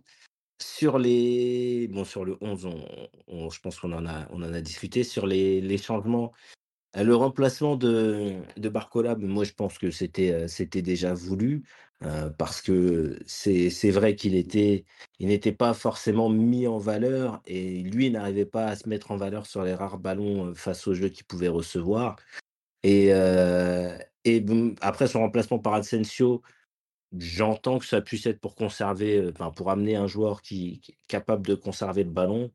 1-0, ça dirait quand même beaucoup sur, sur, on va dire, peut-être pas les craintes, mais sur l'incertitude, du niveau de son équipe. Hein, c'est comme ça que je le prendrais. Après, ce qui le problème qui m'a amené ce changement, c'est le replacement de d'Ousmane Dembélé côté gauche qui, heu, bah, lui, pour le coup, n'a pas été très bon, heu, pas du tout, pas réussi à se mettre en valeur, même s'il a pas il n'a pas fini le match, mais il a pas réussi à se mettre en valeur. Donc ça, c'est un premier changement un peu difficile. Danilo, je sais pas du tout, je sais pas si bah, je pense que tu l'as dit, ça peut être un peu physique de gestion pour les pour un peu tous les centraux, mais mais en plus, il le fait rentrer pour qu'il prenne la place de Beraldo côté gauche. Donc ça déplace Beraldo qui n'était pas forcément en confiance et qui qui a fait notamment une relance, heu, une relance qu'il a voulu courte dans les pieds de l'adversaire en fin de match, heu, à l'entrée du temps additionnel. Donc heu, encore un changement et je suis déjà moi pas trop fan des des changements qui déplacent plusieurs joueurs. Donc donc là, ça ça a pas forcément amené du bon et puis après l'entrée de de Kolo Muani, anecdotique, heu, si ce n'est qu'il a eu quand même une belle une belle opportunité. Mais les changements s'expliquent par les hommes. Je comprends les hommes qui sont sortis, un peu moins les hommes qui sont entrés parce que, heu, à partir du moment où, heu, tu fais rentrer Hernandez, que tu fais rentrer pour côté gauche c'est un petit peu un petit peu difficile à à comprendre et à expliquer. Est-ce que avec en plus l'incertitude du début de match, l'entrée d'Asensio qui qui déplace, Ousmane Dembélé, j'étais pas pas vraiment fan et puis après le l'entrée il y a pas forcément de choses à dire sur l'entrée de de Randal Kolo Ouais. Euh, tiens, euh, juste avant que je demande à Mathieu Omar si le compléter, on me demande sur le live si cette histoire de, virus, de maladie. Alors, c'est quelque chose que Elena Condis de la radio espagnole ACOPE, qui est plutôt une, des radios qualitatives espagnoles, hein, euh, qui est, alors pour ceux qui connaissent pas, Elena Condis, c'est celle qui suit le Barça pour la cadena COPE au quotidien. Donc depuis des années, bah, elle était déjà, elle était encore, elle était déjà à Barcelone, pardon au moment où Luis Enrique était l'entraîneur, et c'est elle qui l'a dit avant le match. Il y a euh, des joueurs malades côté PG, on savait que Lee avait été malade, et ça avait été la première à dire euh, Lucas Hernandez, en fait, il est malade, euh, il peut pas être titulaire parce qu'il n'est pas bien. Elle a dit, il y a deux, et elle, elle avait ajouté dans son article sur le site de la Copé, il y a d'autres joueurs côté parisien qui sont titulaires mais qui sont pas bien. J'en ai parlé avec quelques personnes autour du PG personne n'a vraiment totalement confirmé. Mais par exemple, quand on avait appris pour les kilos en moins de Gonzalo Ramos au mois de décembre, des gens m'avaient dit non, non, c'est pas vrai, tout ça, alors que ensuite Lucien Riquet l'a confirmé. Donc, à quel point c'est vrai? Le fait que ça sorte par cette personne spécifique qui suit depuis longtemps le Barça, qui a connu Luis Enrique au Barça, me laisse penser que ça peut venir notamment du staff. C'est pour ça que ça me paraît assez crédible. En fait, je vois pas globalement, ça vient forcément de quelqu'un avec un rapport espagnol au PSG, que ce soit un joueur, un coach, un adjoint, tout ça. Euh, voilà. Il a dit que c'était. C'est vrai que Lucien Riquet a dit que c'était pas un problème physique. Mais être malade, c'est un peu un problème physique quand même. C'est dur à comprendre. Moi j'avoue que je pense que c'est peut-être un mix de 2-3 trucs. Euh, physiquement, euh, donc là musculairement ça tire. Il y avait probablement des joueurs malades. exactement comme l'équipe de France finit la Coupe du Monde. Bon, on voit les mecs dans quel état ils ont fini. Et il y avait la suspension éventuelle à, Saint-Sébastien. je pense que ça a aussi pesé dans la tête de Lucien Riquet. Il a dit à 20 minutes de la fin Bon, euh, il devrait pouvoir tenir. Kubo est fatigué désormais. Mais aller à Saint-Sébastien sans Lucas Hernandez, alors que c'est un joueur dont tu as impérativement besoin. Euh, voilà. Alors, on me dit quel est l'intérêt de ne pas le dire et faire comme si c'était un choix? Ça permet de conforter Beraldo euh, alors qu'il enchaîne les matchs et d'éviter de dire devant tout le monde j'ai mis parce que j'ai pas le choix et que je savais que ça allait mal se passer. Ça fait partie du personnage de Riquet. C'est une partie que je trouve pas forcément intéressante ni, ni très flatteuse le concernant. Euh, bon, on saura jamais la vérité. Il ne la dira jamais la vérité. Il est comme ça, il voudra pas le dire. Je, ne sais pas Mathieu Omar ce que vous en pensez, parce qu'on le connaît depuis un certain temps. Euh, vous n'aurez pas d'explication. Il aime pas en donner. Les entraîneurs, les pardon, les entraîneurs, les joueurs, je suis même pas certain qu'ils sachent tous. Euh, voilà, entre joueurs sur le live des réactions, il y en a que ça trouve ça insupportable, d'autres que ça dérange pas. C'est son mode de fonctionnement à lui. Euh, il a toujours été comme ça, très clanique, très secret. Moi et mes joueurs contre la presse ou contre l'extérieur. Voilà. Bon, c'est comme ça. À part Klopp, peu d'entraîneurs francs. Même Klopp n'est pas le dernier pour cacher des blessures. Il y a beaucoup d'entraîneurs qui n'aiment pas donner des nouvelles de leurs joueurs. Et Eddie Howe de Newcastle, qu'on avait croisé en début de saison, pareil, grand spécialiste pour balancer des saucisses sur l'état des joueurs. Faut, faut quand même se rendre compte qu'en France, et je parle de, des clubs français en général, on est plutôt très au courant de ce qui se passe euh, d'un point de vue euh, musculaire, physique et tout ça. Euh, c'est-à-dire qu'il y a beaucoup d'informations qui sont données sur l'état de santé des joueurs, quand est-ce qu'ils vont revenir, les joueurs qui sont dans le groupe par exemple. Avoir le groupe, c'est un truc, c'est totalement France, Italie, Espagne. En Angleterre, les équipes ne donnent pas le groupe par exemple. les journalistes, ils sont à la sortie du centre d'entraînement en train de regarder qui monte dans le bus par exemple. Voilà c'est un peu culturel aussi. Je comprends que pour certains, ça soit très frustrant parce que le PSG fait des points médicaux, mais ils sont pas, tout n'est pas dit dans le point médical, hein, pour le dire clairement. Ça fait aussi partie un peu du, jeu, un peu de, de cachet comme ça. Et je pense que, ouais, nous en tant que supporters, on aimerait savoir ce qui se passe. Lui, il estime que s'il le dit, ça donne des cartouches à l'adversaire qui va pouvoir s'adapter. Voilà. Bon. Euh, c'est frustrant, mais malheureusement, on ne pourra pas faire grand-chose, et je vous le dis honnêtement, Lucien Riquet ne changera pas sur ce point. Beaucoup trop têtu euh, pour changer ce genre de choses. Et on nous dit il a le droit de ne pas aimer les journalistes, mais ça parasite les relations avec les supporters. À mon sens, ce qui parasite le plus les relations avec les supporters, il y a ça, mais surtout il y a le fait que par exemple il ne parle pas français et peut pas parler directement aux supporters. Je vois déjà rien que dans les traductions, des fois, il y a des écarts monumentaux. Attention, je jette pas la pierre aux traducteurs en direct parce que c'est super dur à faire. Mais déjà, rien que ça, il y a des différences. Euh, il y a les questions, bon, elles sont ce qu'elles sont, elles sont pas toujours très toutes intéressantes. Mais pour communiquer, Luis Enrique, il a quand même une vraie barrière de la langue qui est un peu gênante euh, pour, euh, pour communiquer, si ça l'intéressait vraiment à communiquer avec les supporters. Comme ce qu'il avait fait pendant la Coupe du Monde avec les Espagnols directement sur Twitch. Qui n'avait pas beaucoup plu à la presse, mais qui avait beaucoup plu aux, jeunes Espagnols qui étaient sur Twitch en tout cas. Voilà. Euh, Mathieu Omar, vous voulez rajouter quelque chose sur les, absences, les changements, le deux trois trucs ou pas? Non? Vous voulez parler des résultats français catastrophiques en Europa League ou, non Non plus, on avance. Euh, je pense qu'on va. Ah, Blaise, oui. Non, bah non, non, j'ai dire non, je sais même pas ce qu'ils ont fait. Ah bah il n'y a pas une victoire. il, y a, il y a deux défaites et deux matchs nuls, dont une défaite à la dernière minute parce qu'André Di Maria a mis deux pénalties à Toulouse. Euh, voilà. Ah, euh, on me dit qu'il faut inviter Luis Enrique ici. Alors je l'invite très volontiers, mais de 1, il va m'envoyer paître, et de 2, je parle pas un mot d'espagnol ou très difficilement, donc c'est pas moi qui vais pouvoir vous aider beaucoup. Euh, non, juste un petit mot sur l'aspect euh, collectif, tout ça, individuel. Le fait que le PSG marque ou ait des occasions ou fasse des choses intéressantes sur des points faibles identifiés de la Real Sociedad, je trouve que c'est intéressant, ça montre quand même que le match même si on n'a pas été bon, a quand même été à peu près bien euh, préparé des deux côtés. Quoi. savoir, euh, parce qu'on avait dit sur l'exigence de la Real Sociedad physiquement qu'elle allait mettre, qu'elle pas tenir dans la durée, l'équipe qui, qui, concède sur coup de pied arrêté. tu, Mathieu t'en parlais tout à l'heure. Le PSG a quand même euh, deux ou trois situations. il y a le but évidemment, mais il y a deux ou trois situations sur des coups de pied arrêtés. C'est pas si courant que ça pour l'équipe parisienne. Voilà. bon, c'est c'est un peu rassurant malgré ce que je disais tout à l'heure sur le fait que ça n'a pas été euh, super super. On demande qui est le plus aimable entre, avec les journalistes entre Lucien Riquet et Tourelle. pour en parler régulièrement, euh, Thomas Tourelle était un, bien meilleur client pour la presse que Lucien Riquet. Lucien Riquet est intéressant en fait quand il parle pas de son équipe parce que là il va pouvoir parler librement. Quand il est dans son équipe, il est beaucoup plus souvent dans le contrôle. Thomas Tourelle euh, avait des analyses, des formules, de tout ça qui étaient beaucoup beaucoup plus euh, exploitable, on va dire, pour un journaliste. Moi, par exemple, qui retranscrit, qui regarde toutes les conférences de presse depuis 10 ans, Thomas Tourel, avec ce qu'il déclarait en conférence de presse, on pouvait faire 4-5 articles différents. Luis Enrique, tu peux faire, en général, tu as une ou deux réponses à sortir.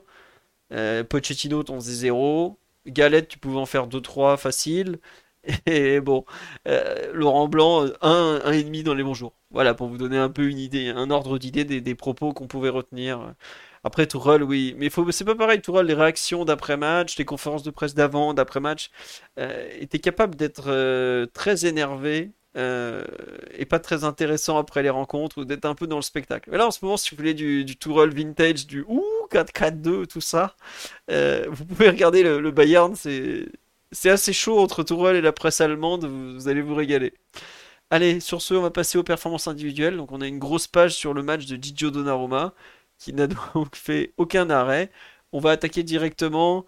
Euh, derrière, on va parler de qui? On parle de Beraldo, on parle de Marquinhos, on parle de Danilo, on parle de Hakimi. De qui parle-t-on en défense, messieurs? Euh, Qui veut commencer? Oui, Blaise, vas-y. Euh, je pense que on va commencer par un axial. Je vais prendre le capitaine. Je vais prendre le capitaine dont le frère a l'air un peu chaud. Oh bah, il, est prêt à se battre. Hein. Il va y aller. Hein. Extraordinaire. Il, a, il, risquerait de, le voir si on avance en Ligue des Champions, parce qu'il me semble que RMC délocalise au parc quand on joue au parc en Ligue des Champions. Donc, euh. bah, ils, y étaient là. Je, pense que le premier match, le euh, prochain match, euh, ils vont se parler, hein, les, deux. ça, va être drôle. Donc, bah, Marquinhos, moi, ça a été intéressant parce que j'ai revu le match. J'ai regardé le match comme tout le monde hier soir à 21h. Et puis je l'ai, revu, euh, je l'ai revu en deux fois euh, après et ce matin. Et euh, autant sur l'impression en live, j'ai, j'ai pas du tout apprécié son début de match. Mais je pense que pour beaucoup, et ça m'a fait ça, j'ai été un peu gêné par la première action au bout de quelques secondes où bah, il évite le duel. Enfin, en tout cas, c'est sa gestuelle qui, euh, qui rend peu clair sa décision. Je pense que, comme Martin, Marty l'a dit, euh, sa volonté était de bah, d'éviter le duel et d'attendre bah, de voir ce que, ce que ferait euh, Siva. Mais il avait, il s'est tourné un peu étrangement, donc ça donnait une, une, sensation de fébrilité. Et puis après, il est rentré dans un, avec balle au pied dans un premier temps, il est rentré dans une une performance marquinier, c'est-à-dire très peu de rythme dans les transmissions, au plus simple, parfois même en, en mettant pas en difficulté, puisqu'ils arrivaient à, à, retrouver un appui ses coéquipiers, mais en tout cas sans faciliter le, le, receveur du ballon. Mais, mais au final, sur, sur ce qu'il a pu produire, il a été correct dans l'utilisation du ballon. Il a tenté quelquefois d'allonger le jeu avec un ballon qui est presque, presque repris par Mbappé. Je pense que je pense que le presque est de trop, mais en tous les cas, un, bon ballon. Il, avait, il a essayé de voir loin quand il fallait. Il a, il a beaucoup parlé, il a beaucoup communiqué avec son équipe. Et même si on peut toujours douter de la, la force du leader, je pense qu'il a, il a voulu se prendre en main et montrer que bah, c'est les difficultés qu'on rencontrait, elles étaient aussi dues, je pense, au, comportement de, certains. Et donc, je pense qu'il a eu, aussi un impact, en tout cas, j'ose l'espérer. Et, et, défensivement, peu mis en difficulté. la Real qui a nous a pas franchement mis en, danger, hein, on, on, en a parlé. il a été intéressant sur les sur les duels aériens qui il, il, en a joué mais il a il a souvent bah, bien s'est bien positionné et a été à la réception sans avoir besoin de de faire un effort pour sauter. Et puis après une fois que Sadik rentre son match est son match est tranquille Hi I'm Daniel founder of Pretty Litter Cats and cat owners deserve better than any old-fashioned litter That's why I teamed up with scientists and veterinarians to create Pretty Litter Its innovative crystal formula has superior odor control and weighs up to 80% less than clay litter. Pretty Litter even monitors health by changing colors to help detect early signs of potential illness. It's the world's smartest kitty litter. Go to prettylitter.com and use code ACAST for 20% off your first order and a free cat toy. Terms and conditions apply. See site for details. There's never been a faster or easier way to start your weight loss journey than with PlushCare PlushCare accepts most insurance plans and gives you online access to board-certified physicians who can prescribe FDA-approved weight loss medications like Wigovi and Zepbound for those who qualify. Take charge of your health and speak with a board-certified physician about a weight loss plan that's right for you. Get started today at plushcare.com slash weight loss. That's plushcare.com slash weight loss. plushcare.com slash loss. il est terminé, il, sait que, il sait que logiquement, il n'y aura pas de difficulté. Donc, j'ai, c'est vrai que l'impression, l'impression en live était, était assez, assez mitigée, mais, mais un, un, Marquinhos sérieux, un, un, bon, un, bon, un bon Marquinhos par rapport à ce qu'il a, il a pu nous faire penser, ou en tout cas ce qu'il a pu nous montrer parfois dans certaines échéances de cette hauteur? Donc, donc j'ai été, été satisfait, mais, mais c'est vrai qu'il m'a fallu revoir le match pour, pour changer mon avis sur ce qu'il a pu proposer Ah bah le, début a fait très peur, mais c'est vrai comme tu dis après ça s'est plutôt bien passé. Mais c'est vrai qu'on me le signale sur live. En général c'est plutôt le retour en Espagne, pays maudit pour le capitaine qui où il faudra assurer. Mais je faisais partie de ceux qui étaient prêts à le mettre sur le banc parce que ces matchs en Ligue 1 euh, m'inquiétaient, mais là on peut pas dire qu'il fait un mauvais match. Oui, Vraiment mettre Marquinhos sur le banc pour faire jouer Beraldo ah franchement, mais Marquinhos, il a fait des matchs euh, contre. Euh, mais Beraldo, il a fait quel match depuis janvier Ah mais non mais juste, non mais j'étais pas très très sûr du Beraldo non plus, hein, Mathieu. Hein, je te rassure. Mais non, en fait, quand tu, ok, quand tu te regardes, tu te désoles, mais quand tu te compares. Euh, non, non, mais en fait, c'était plus l'idée, c'était de mettre Lucas Hernandez dans l'axe avec Danilo, et tant pis, tu joues sur le côté avec Beraldo, parce que j'avoue que le Marquinhos que j'ai vu contre Brest, je crois, mais s'il fait ce match-là hier soir, c'est peux me dire Mokele si tu veux, mais Beraldo, c'est faut, faut y aller doucement. Hein. Il vient de, il vient du Brésil. C'est un joueur qui, qui doit encore s'adapter complètement euh, à une autre dimension en termes de, de qualité, de, de standard. Euh, bon, évidemment que Marquinhos est critiqué et critiquable, mais je pense qu'il y a quand même un, léger écart de niveau entre les, les, deux joueurs malgré tout. Je pas aborder avec autant de. Je sais, mais la, euh, liquéfaction marquinienne me, me, trouble par moment. En fait, j'ai pas envie d'être au moment où elle va avoir lieu. Mais je, je, moi, je suis très content de m'être trompé euh, sur, sur son match, vraiment, parce que euh, il est, il est très bon. vraiment, il, fait, il fait ce qu'il faut, à part le début. Et encore, je pense qu'il joue pas si mal le coup que ça, parce qu'à mon avis, il est très en retard sur André Silva. Il se rend bien compte qu'il peut pas l'avoir. Non, c'est. Je trouve que Barcola fait une chandale euh, que tu fais pas. Ouais, dégueulasse. Tu dois pas faire. tu, remets dans l'axe un ballon en cloche comme ça euh, vers tes défenseurs. Ça, c'est pas un ballon euh, que tu dois jouer, notamment pour débuter le match, en étant prévenu en plus que c'est le, le trigger parfait pour le, pour le pressing adverse. Enfin, peu importe. Mais, mais non, sinon, il a fait un beau match. Après, sur, sur Beraldo, je sais pas si tu veux, si tu veux basculer. basculons, basculons. Omar est parti chercher ses doigts de cajou. Je, sens qu'il va être en forme encore.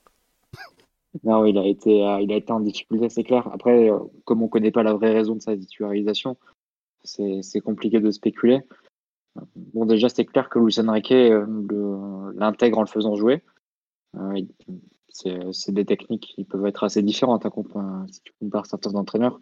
Je pense que, par exemple, un entraîneur comme Simeone, tu rejoins son équipe, tu mets du temps avant de jouer. Et parfois, même des très bons joueurs mettent du temps avant de, jouer parce que voilà, il faut euh, l'entraîneur lui donne pas sa confiance dès, le début. Pour le coup, Beraldo, il peut pas, peut pas se plaindre de ça. Il, est quand même très souvent aligné et très souvent impliqué sur les, matchs euh, de, de son équipe sur des positions assez différentes. Donc euh, arrière gauche vraiment, arrière gauche qui fait le troisième central, parfois libéraux de la défense à 3 avec avec le ballon. Donc c'est euh, un entraîneur, enfin Luis Enrique lui donne, essaie de l'intégrer en lui donnant du temps de jeu, en essayant de lui donner confiance. Après c'est vrai un match comme hier, c'était sans doute pas le, le, meilleur contexte pour lui. Déjà c'est un huitième de finale de Ligue des Champions, même si l'adversaire en face n'est pas le Real Madrid, c'est malgré tout un, malgré tout un certain niveau et sans doute plus haut que ce qu'il a pu affronter euh, dans sa carrière jusque là. Et en face, il y avait un joueur comme Kubo qui est assez, euh, bah, qui va provoquer le contrat en fait, qui va chercher le duel direct avec son, son, son, opposant, avec son défenseur, qui va essayer de le mettre en difficulté, qui va essayer de le provoquer, qui va essayer de le dribbler.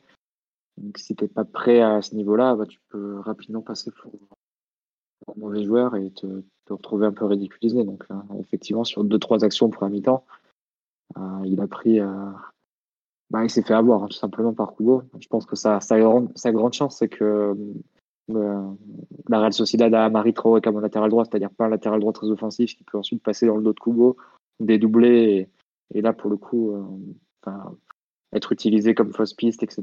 Et là ça aurait pu vraiment être euh, catastrophique pour lui. Donc on va dire qu'il s'est juste limité au fait de, de, perdre un contrat face à Kubo, mais il les a perdus de toute façon presque kéréresque hein, parfois. la, tête dans le gazon, etc. Donc c'est sûr que c'est pas un match très positif à, ressortir de sa part. c'est un match comme, comme arrière gauche, c'est difficile de lui en vouloir. Hein, comme je vois que comme je vois certains commenter sur le live, évidemment, je suis d'accord avec ça, ça ne veut pas lui jeter la pierre, mais malgré tout dire que sur un match comme hier, ça peut, euh, enfin, il peut, euh, il peut être un, un pion anti-compétitif anti de son équipe. Hein. Euh, je le mettrai pas sur les prochains matchs de des Champions pour lui. C'est possible qu'au prochain match, il ne soit pas, effectivement. Donc, euh, je suis pas sûr qu'on le revoie euh, même samedi. En fait, faut vous rendre compte, pour Beraldo, quand tu dis qu'il joue beaucoup, il joue même énormément. Il vient d'enchaîner 4 fois 90 minutes en 12 jours. Et accrochez-vous bien, il a déjà plus joué cette saison que Mukiele depuis le début de la saison. Alors Mukiele a certes arrivé un porteur parce qu'il était blessé, euh, mais ça vous dire quand même à, quel point il joue euh, beaucoup, beaucoup, beaucoup. Après, oui, comme tu dis, c'est titulaire, euh, comme on dit sur là, il est titulaire à 20 ans en Ligue des Champions, il avait jamais joué plus haut que la... Je crois qu'il avait joué la Copa Sudamericana l'an dernier, je suis même pas certain. Bon. Après, pour être honnête, Mitch Baker faisait de meilleures performances en Ligue des Champions. Dans des circonstances à peu près similaires. L'entrée de Mitch Baker à Old Trafford restera un moment clé du 5 décembre 2020. Il faut, il faut s'en rappeler quand même. Vraiment, il, avait tout changé. Euh, Omar, tu es toujours. J'imagine que c'est pas ce match qui a enlevé tes doutes à propos de Beraldo, que tu as évidemment trouvé euh, beaucoup trop juste ce, ce mercredi soir. Hmm. Alors, il y a un truc euh, très inspirant là-dedans, c'est que je savais pas qu'on pouvait utiliser des, matchs de Ligue des Champions pour faire de la post-formation. Donc là-dessus, merci, euh, merci à Lucho et son équipe. Vraiment, c'est une vraie prise de risque d'avoir aligné euh, un joueur après, déjà, je pense, dans un premier lieu, et surtout euh, qui présente, à mon, à mon sens, pas les qualités athlétiques pour ce que le match demandait, euh, et, ça s'est assez vite vu qu'il allait prendre danse sur danse à chaque duel euh, qui allait se présenter à lui. Et, en vrai, c'est vraiment très très chanceux qu'il t'ait pas coûté plus que ce que ça aurait pu hier parce que le rapport de force était très déséquilibré. Il y a une interprétation du rôle de, latéral gauche au moment où on se parle qui est vraiment pas bonne et qu'il est vraiment pas à l'aise. Ça se, voit. Et ça écrase même sa, qualité de, passe, vraiment bonne pour le coup, euh, parce qu'il arrive, à, il arrive à toucher des zones intermédiaires, avoir toujours la bonne tension dans ses passes, mais en réalité, il est tellement en difficulté sur tout le reste pour recomposer la ligne défensive dans les 1 contre 1 que, moi, hier, il a vraiment ressemblé à un joueur qui, qui aurait pu sortir à la 30e minute avec des coachs un peu moins. Qui se pose un peu moins de questions dans ces, dans ces moments-là et ça aurait, ça aurait été juste. Après, euh, effectivement, il y a vraiment une, une surcharge de match. Donc euh, peut-être que les bourrées de minutes pour ne plus en avoir euh, dans, dans, peu de temps, ce qui est très possible et, c'est quelque chose que qu'Enrique a déjà fait, mais c'est vraiment très surprenant qu'il ait eu déjà une titularisation, à mon sens, encore plus à ce poste-là et que ça ait duré aussi longtemps parce que le, enfin, il a clairement été ciblé par la Real Sociedad. Quoi. Ils ont essayé de construire un nombre d'occasions côté droit en première période très très important et anormalement euh, élevé par rapport à ce, que, ce qui aurait dû être. Donc euh, non, c'est pas une rencontre pour me rassurer sur le, sur le potentiel de garçon. On va dire que c'est encore très récent, donc on le connaît tous encore assez mal, mais j'ai il y a des choses que je trouve déjà pas définitives, mais en tout cas assez rédhibitoires. J'attendais le rédhibitoire qui allait tomber. En... C'est rédhibitoire, monsieur Beraldo. Il faut retourner au Brésil. Vous n'êtes pas prêt. Non, mais on va voir. Non, question intéressante aussi sur live. Pourquoi ne pas avoir acheté un vrai latéral à la place d'un défenseur central Du coup, pas d'opportunité mercato? Euh, parce que le poste d'arrière gauche au PSG est pas vraiment un poste où tu vas trouver un arrière gauche, euh, j'ai envie de dire moderne, c'est-à-dire plutôt porté vers l'avant. euh, on demande à l'arrière gauche côté parisien de, défendre avant tout, d'où le fait d'aller chercher plutôt un, gaucher que tu peux tenter d'adapter euh, plutôt qu'un arrière gauche. D'ailleurs, c'est un peu ce, ce dont je parlais tout à l'heure avec Nuno Mendes. Quand Nuno va revenir, on va pas lui demander de. J'espère qu'on va pas lui demander de, faire le central gauche déguisé comme ça, quoi. Donc, euh, a, c'est un poste très particulier au PSG, enfin pas très particulier, mais un peu particulier quand même, euh, qui nécessite bah, d'être gaucher déjà et d'être en fait un, joueur capable de jouer pratiquement comme un défenseur central, mais excentré, mais en partie avoir des réflexes de latéral par rapport au fait que tu es, coincé sur un côté.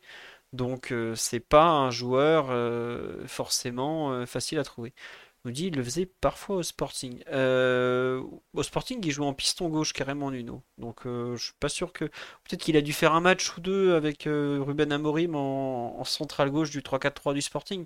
Mais sinon, c'était un piston Nuno. Donc c'est un peu compliqué. Quoi.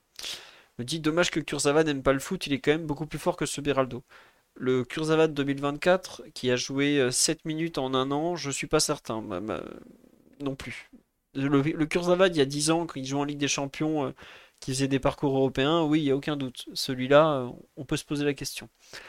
Sur la ligne défensive, on a parlé de Marquinhos, de Beraldo. Euh, personnellement, j'ai pas grand chose à dire du match de, Danilo ou de Hakimi, des joueurs qui ont été dans leur registre, dont on a vu les difficultés qu'on connaissait déjà. Mathieu, on a parlé un peu tout à l'heure du, match de, de Fabian Ruiz.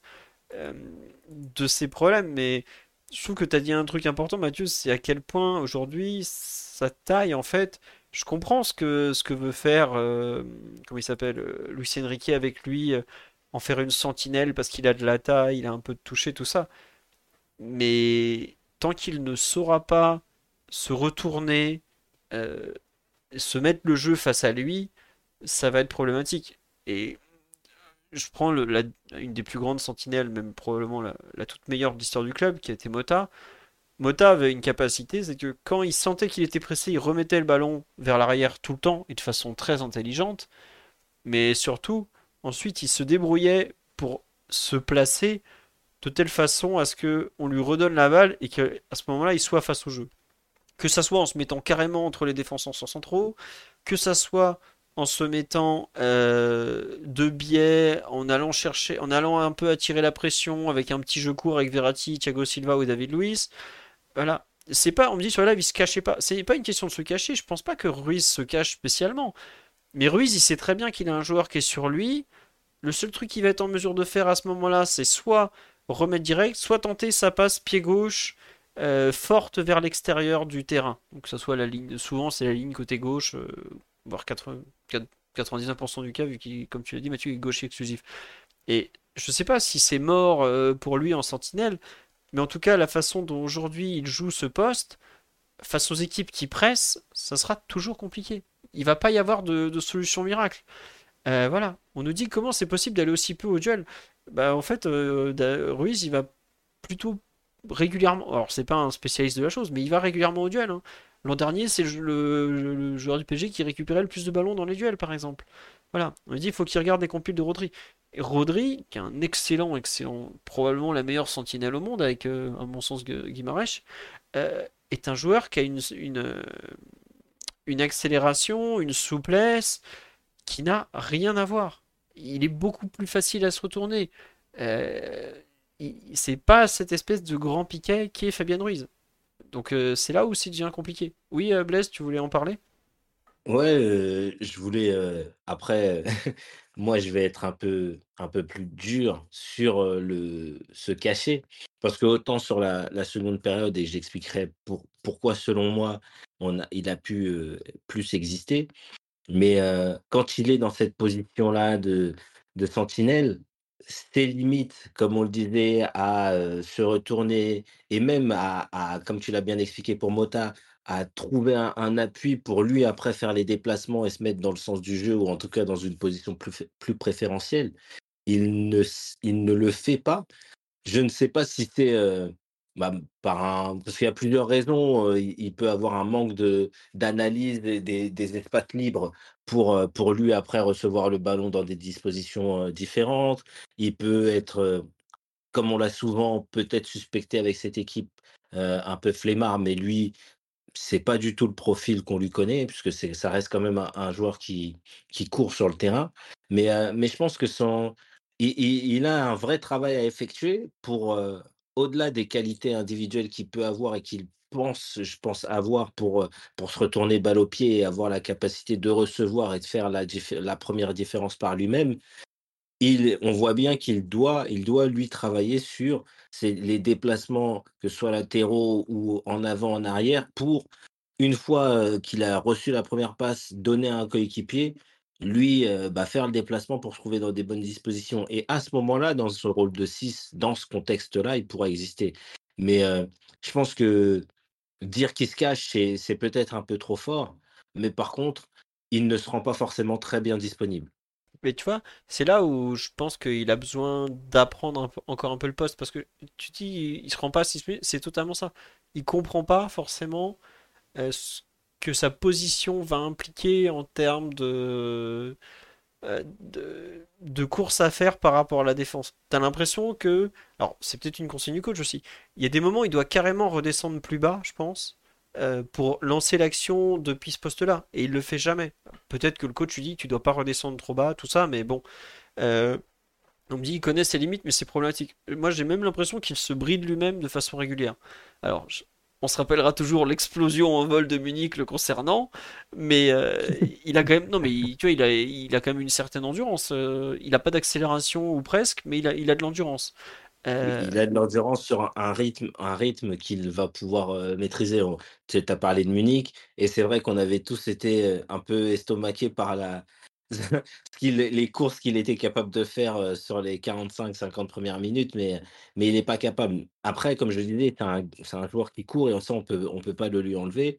Et, et sur, vraiment sur ses, facultés à, se trouver dans des espaces libres, bah, en seconde période, en poste dans le poste de relayeur avec des joueurs qui arrivaient à le trouver, bah, lui sur son bon pied, avec des coéquipiers peut-être plus proches et, un peu plus de temps, il a, il a pu exister.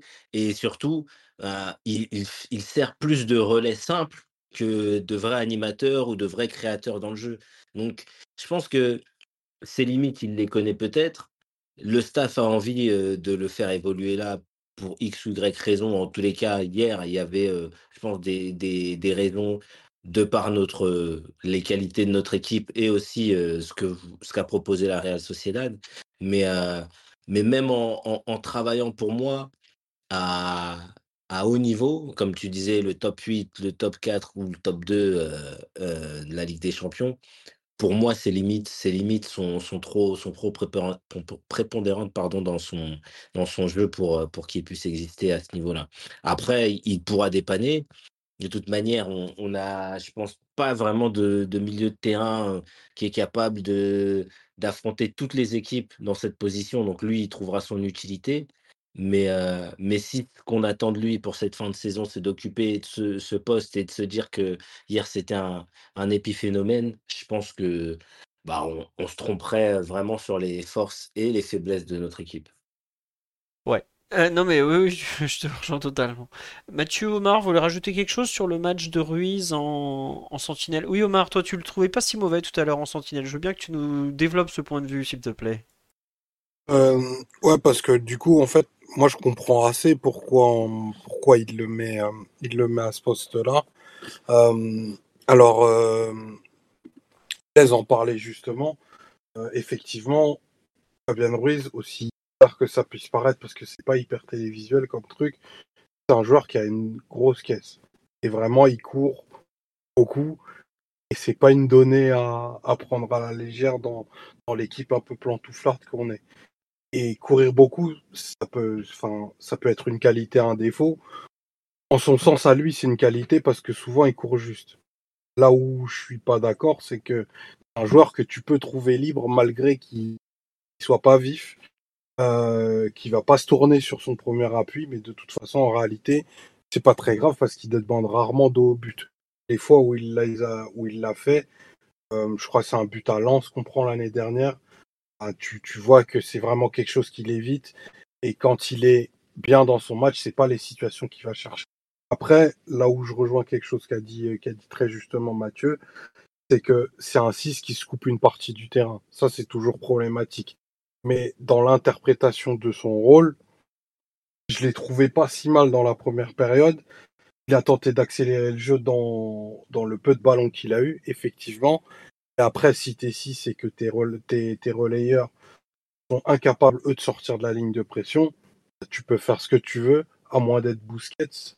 C'est impossible d'avoir euh, d'avoir euh, de l'influence si t'as pas de rampe de lancement et que les plus proches sont à, sont à 40 mètres de toi. Ça, c'est un peu pour le dédouaner, parce que le son de cloche, c'était un peu de dire que Fabian Ruiz, il est pas au niveau de la Champions. C'est pas, c'est pas ce que je veux défendre, ni même lui.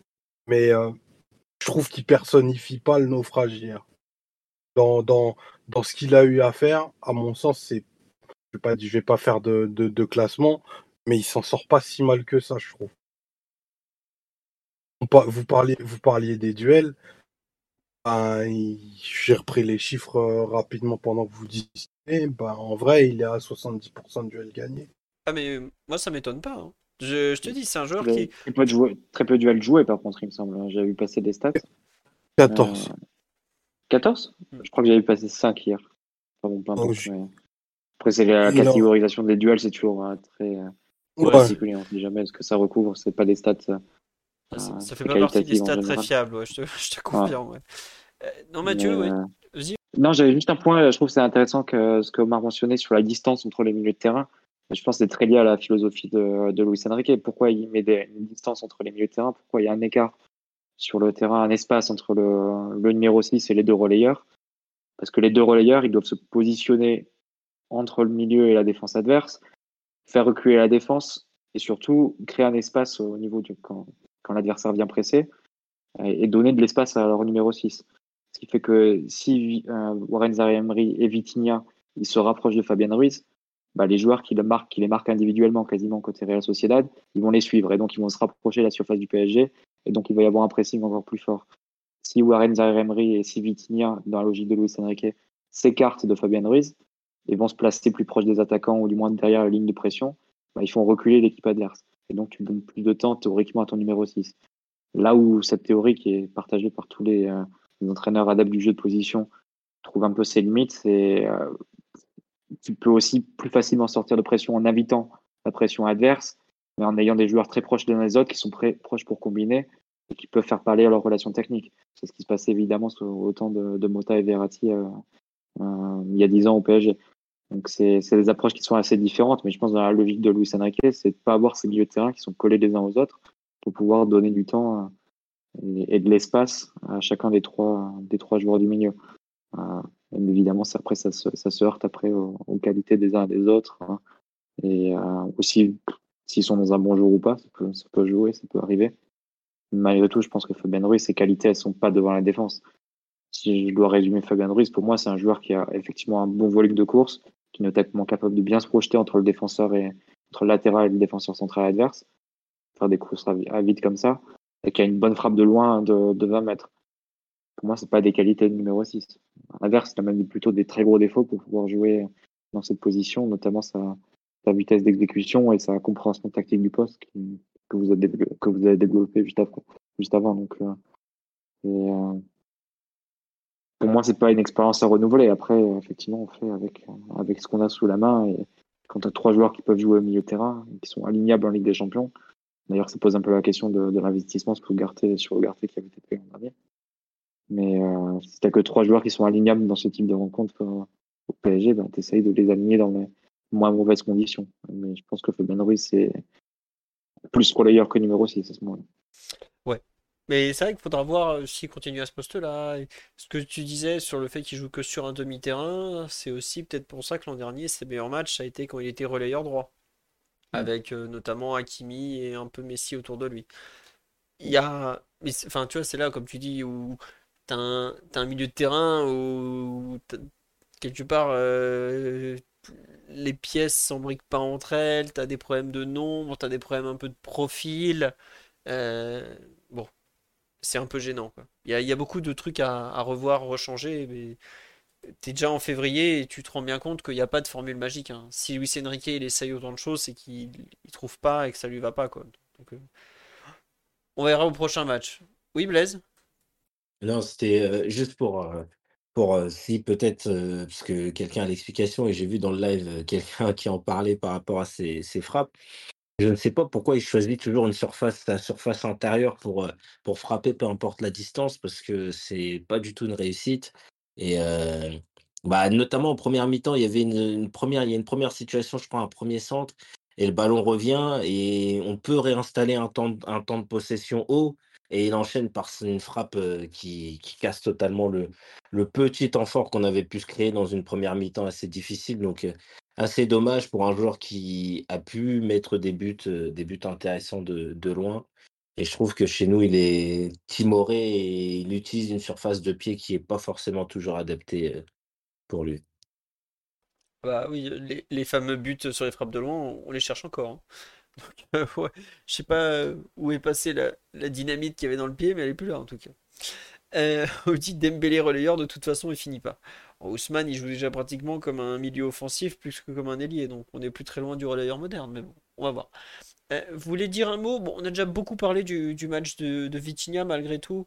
Euh, vous voulez en rajouter quelque chose ou pas sur sa rencontre? Euh, On va peut-être pas trop parler de sa mi-temps relayeur parce que non, c'est vrai qu'on a beaucoup parlé du positif, savoir cette seconde mi-temps en, sentinelle où il fait quand même de, bien meilleures choses que sa première mi-temps. Mais c'est vrai que la, première mi-temps de Vitinha là où il y a deux bonnes minutes au départ où il arrive à sortir de la pression avec sa technique avec des, petits dribbles courts et tout. Et ensuite, il y a, oh il y a un vide de 40, 45 minutes. à son crédit, c'est lui qui récupère le ballon sur l'occasion de Mbappé, il me semble. Ah, je croyais que c'était Warren, mais si tu dis que c'est lui, je, te crois volontiers. Je crois que c'est Vitinha. Je ne sais pas si quelqu'un peut confirmer, mais que c'est Vitinha. Ouais, c'est Vitinha. D'accord, bah écoute, il faut effectivement lui donner ça. Bah, ça rentre dans les 5 premières minutes réussies. Mais euh, ouais, ensuite, euh, compliqué la Ligue des Champions là. Euh, l'impact physique, euh, j'ai j'ai rarement autant ressenti en fait le fait que le, joueur était comme ça euh, en difficulté par rapport au à l'intensité en fait au duel gagné perdu. Enfin lui pour le coup ils étaient tous perdus. Mais bah, à un moment donné c'est des joueurs c'est des joueurs sympathiques mais qui sont limités à un certain niveau. Enfin il peut tourner dans tous les sens ne pas s'improviser Modric ou Kroos du jour au lendemain, malheureusement. ouais, non. Mais tu vois, euh, on me dit, ouais, la Real Sociedad, il jouait, il avait pas Merino de son côté, qui est plutôt quand même euh, très tanké. Il était côté Bryce Mendez. Je me disais, bon, il peut peut-être s'en sortir un peu. Et il se fait mettre sous les temps noirs par Bryce Mendez d'une façon. Même il y a un moment, il est au duel avec Kubo, limite il explose face à Kubo. Bon, Kubo, c'est pas non plus. il est pas très très tanké, quoi.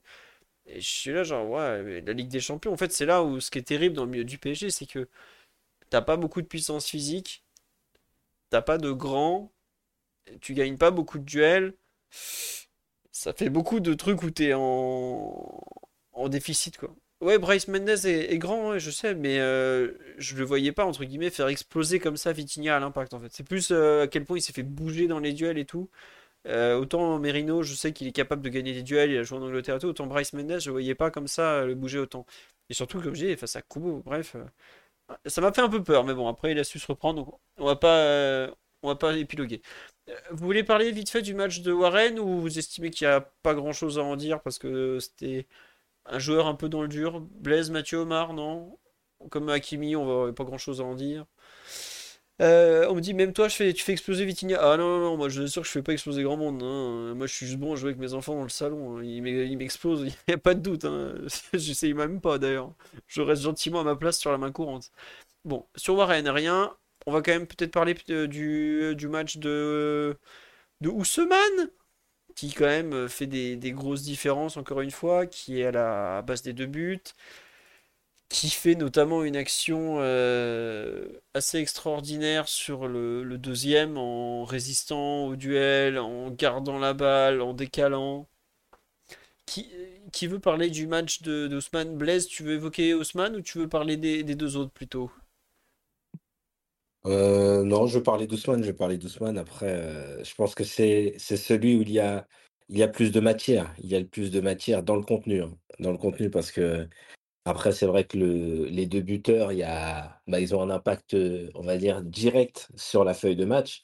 Mais, euh, mais c'était, euh, bah, ça, a été une, prestation moins euh, dense dans le volume de, de situations, dans le volume de frissons, dans le volume de dribbles qu'on a pu, par rapport à ce qu'on a pu voir sur les, dernières bonnes prestations. Mais, mais encore une fois, le, joueur de la ligne de 3 le plus, le plus impactant dans les zones qui nous permettent de progresser et de générer euh, des situations et des occasions. Il est, euh, il est tout de suite trouvé, euh, bah, suite à la récupération de Vitinha dont on parlait, dans le sens du jeu. Il n'hésite pas, il voit, il voit l'appel rapide, il donne pour Mbappé pour la première situation qui aurait dû, logiquement, avec la qualité bah, des deux joueurs, du passeur, du receveur, euh, nous, nous mettre à l'abri rapidement. Mais euh, donc ça a lancé son match.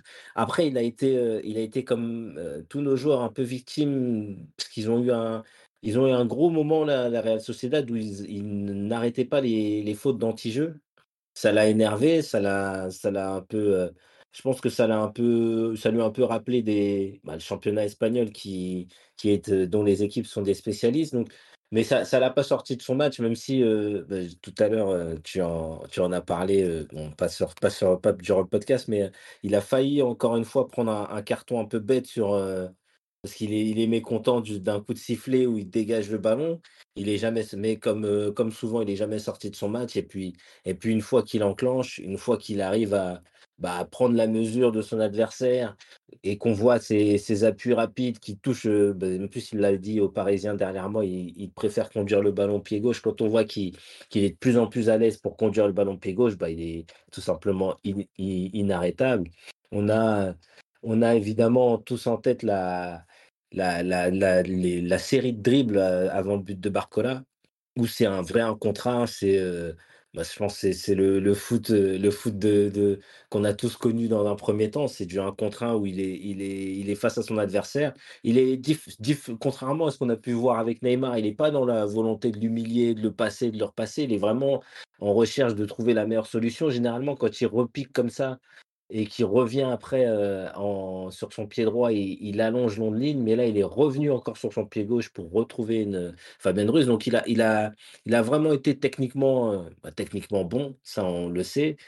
Techniquement, inspiré dans les dribbles, il a été un vrai un vrai accélérateur de jeu. Il il nous a permis d'obtenir des coups de pied arrêtés et les coups de pied arrêtés, il les a il les a vraiment bien tirés, je trouve.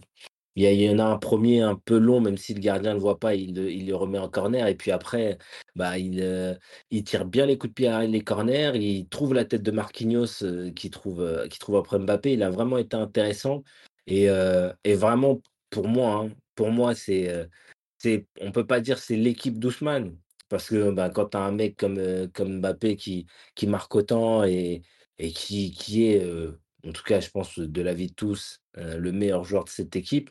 Le vrai le vrai, heu, le vrai accélérateur, le vrai animateur, c'est Ousmane et semaine après semaine, en fait, il nous donne de la fiabilité là où, au on pouvait attendre que ce soit par les blessures ou une inconstance, qu'on lui prêtait, des matchs un peu aléatoires. Mais vraiment, il s'est rendu indispensable.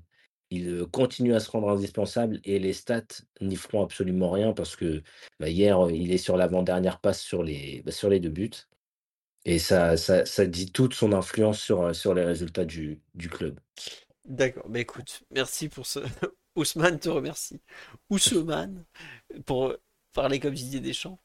Euh, Mathieu Omar, vous voulez rajouter quelque chose ou, ou pas? Ou, et on passe peut-être deux autres. Bah, j'avoue que Blaise a été très complet, j'ai pas grand chose à rajouter. On dit on a été l'équipe d'Ander Herrera, pourquoi ne serait-on pas l'équipe d'Ousmane Dembélé? Bah écoutez, je, je crois que je préfère quand même être l'équipe euh, d'Ousmane Dembélé que l'équipe d'Ander Herrera, hein, ne m'en voulez pas. En termes de talent, c'est pas tout à fait.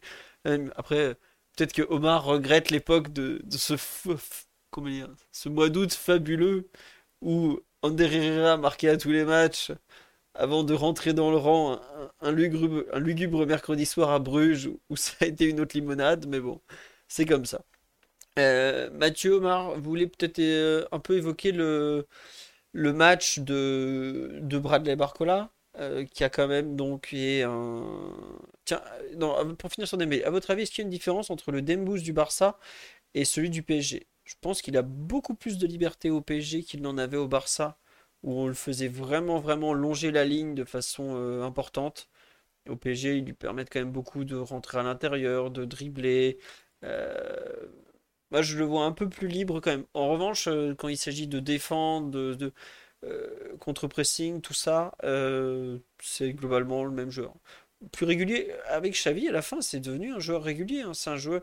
Enfin, si le Barça a tant de problèmes offensifs cette saison, c'est peut-être parce que Ousmane Dembélé n'est plus là non plus. Hein. Alors, ils ont perdu beaucoup de joueurs sur blessure au milieu, hein, je pense. Gavi, Pedri qui est sur une jambe un match sur deux. Mais par exemple, euh, un joueur comme euh, Lewandowski a beaucoup perdu avec le départ de Ousmane Dembélé, qui était un gros pourvoyeur de ballon. C'est peut-être pas un hasard. C'est Ousmane, c'est pas Rafinha, quoi. Bah oui, voilà. Non, mais tu, tu as dit les termes. Ousmane, c'est pas Rafinha. Et on parle même pas de celui au Qatar qui est passé chez nous avant. Hein. On parle de celui qui est ah, passé par Rennes. Hein. non, mais voilà. Ousmane Dembélé, c'est un joueur qui te crée des occasions, qui t'apporte de, beaucoup de choses. Xavi, euh, Xavi euh, a très bien travaillé avec lui. C'est peut-être euh, celui avec lequel il a le mieux travaillé à Barcelone. Bon, avec Aroro aussi derrière quand même. Mais oui, c'est un joueur qui n'a pas énormément changé, qui, va avoir 27 ans cette année, qui est un joueur mûr, et qui, bah, logiquement, avec le talent qu'il a, est en mesure de, t'apporter des, choses, tout ça, quoi. Parce que c'est un joueur de haut niveau. Oui Ouais, je, pense que le, Barça lui a, lui a notamment appris à exister dans un match en partant d'une position fixe. Comme tu l'as dit, il est beaucoup plus libre chez nous, mais il arrive à exister sans forcément avoir besoin de, de dézonner, sans avoir besoin de demander outre mesure. Il sait, il sait attendre son heure et être patient. Et sur euh, bah, après, quand il, colle il colle la ligne, je pense qu'actuellement, c'est l'un des joueurs les plus déstabilisants de la, planète. Donc, euh, il a toujours eu cette, qualité, mais le Barça lui a appris à exister dans un rôle vraiment, vraiment fixe. Et puis après, nous, euh, on a, je pense qu'on profite beaucoup de ça et on, profite surtout de la virtuosité qu'il peut avoir euh, quand tu lui laisses plus de liberté. Mmh. Très bien. Barcola, qui veut en parler le les crampons, les crochets? Ah, visiblement, Chavi est prêté jusqu'en janvier. Mais ça n'a pas de sens. Je peux pas faire des prêts comme ça de 18 mois? C'est qu'est-ce qu'il raconte? Je sais pas, soi-disant, Chavi Simon, ça a été prêté 18 mois. Mais euh, c'est pas possible, normalement, de faire des, demi-contrats de. Ah, peut-être en Allemagne, parce qu'en France, je sais que t'as pas le droit. Euh, mais c'est un peu bizarre, parce que le. Ça voudrait dire qu'il repart en demi-saison. Bon, on verra demain, on s'en fout. Euh, Barcola. Ah, une explication hein, pour ceux que ça intéresse sur Twitter. qui ça, Oui, c'est lui qui sort ça. Euh, oui, non, mais il a ah dit, c'était à cause de la vente. en disant parce qu'a priori le PSV, s'il y avait une vente euh, cet été, le PSV prenait, prenait l'intégralité. Ah oui, euh, c'était ça. Il y avait une histoire de vente, mais comme on veut pas le, ok, bon, c'est bizarre qu'ils n'avaient pas annoncé autre chose, enfin bon, on verra, on a le temps d'en parler. On n'est pas sur le cas de, de Simons et de Mbappé. Tu veux évoquer euh, le match de Barcola, Mathieu, avec ses hauts, ses bas, euh, cette première mi-temps très très très compliquée, puis finalement ce but qui qui sort pas de nulle part, mais qui en tout cas fait beaucoup de bien. Ouais, bah, il a vécu un match, euh, je trouve, assez compliqué jusqu'à son but, Barcola. C'est pas, une, pas un hasard qui, qui était prévu pour sortir juste avant d'ailleurs. Euh, il a bien une, occasion sur, un, sur une tête qui lui a. Enfin, le ballon lui arrive, il a, il a cadre pas. Bon, il a été compliqué à, mettre évidemment. Mais en dehors de ça, il a rarement fait de, différence, moins que sur les, sur les matchs précédents. Et par contre, son but, bah, il joue très très bien le coup. Hein. Il, il a peut-être une touche un peu longue, tu as l'impression qu'il va perdre le ballon, mais en fait, ça invite euh, Marie Traoré à sortir et à jeter. Et après, il arrive à, à récupérer, à redresser le ballon et, et à se l'emmener pour de bon jusqu'à jusqu'à tromper, le gardien où il la place bien. Donc, euh, effectivement, un but qui coûte très très cher. Hein. Le, deuxième but comme ça, ça, peut faire complètement la différence par rapport au match retour. Donc, rien que pour ça, c'est un match qui, malgré tout, même s'il il est moins sur la lignée de, de, de ce qu'il peut faire depuis le début de l'année civile, notamment, même un petit peu avant, ça avait commencé, bah, il reste productif malgré tout et tu en as besoin. Tu peux pas avoir que Mbappé qui, fait des stats en Ligue des Champions parce que sinon ça risque d'être compliqué pour aller, aller beaucoup plus loin. Tu peux avoir un joueur comme, comme Barcola qui en plus euh, enchaîne les buts, passe décisifs ces derniers matchs, bah, ça te donne une deuxième option et ça te, permet de, varier aussi tes options euh, offensives. Donc euh, rien pour ça, même si le, contenu de son match est, en recul ou pas au niveau du meilleur de ce qu'il a pu faire cette année, ça reste malgré tout un match utile.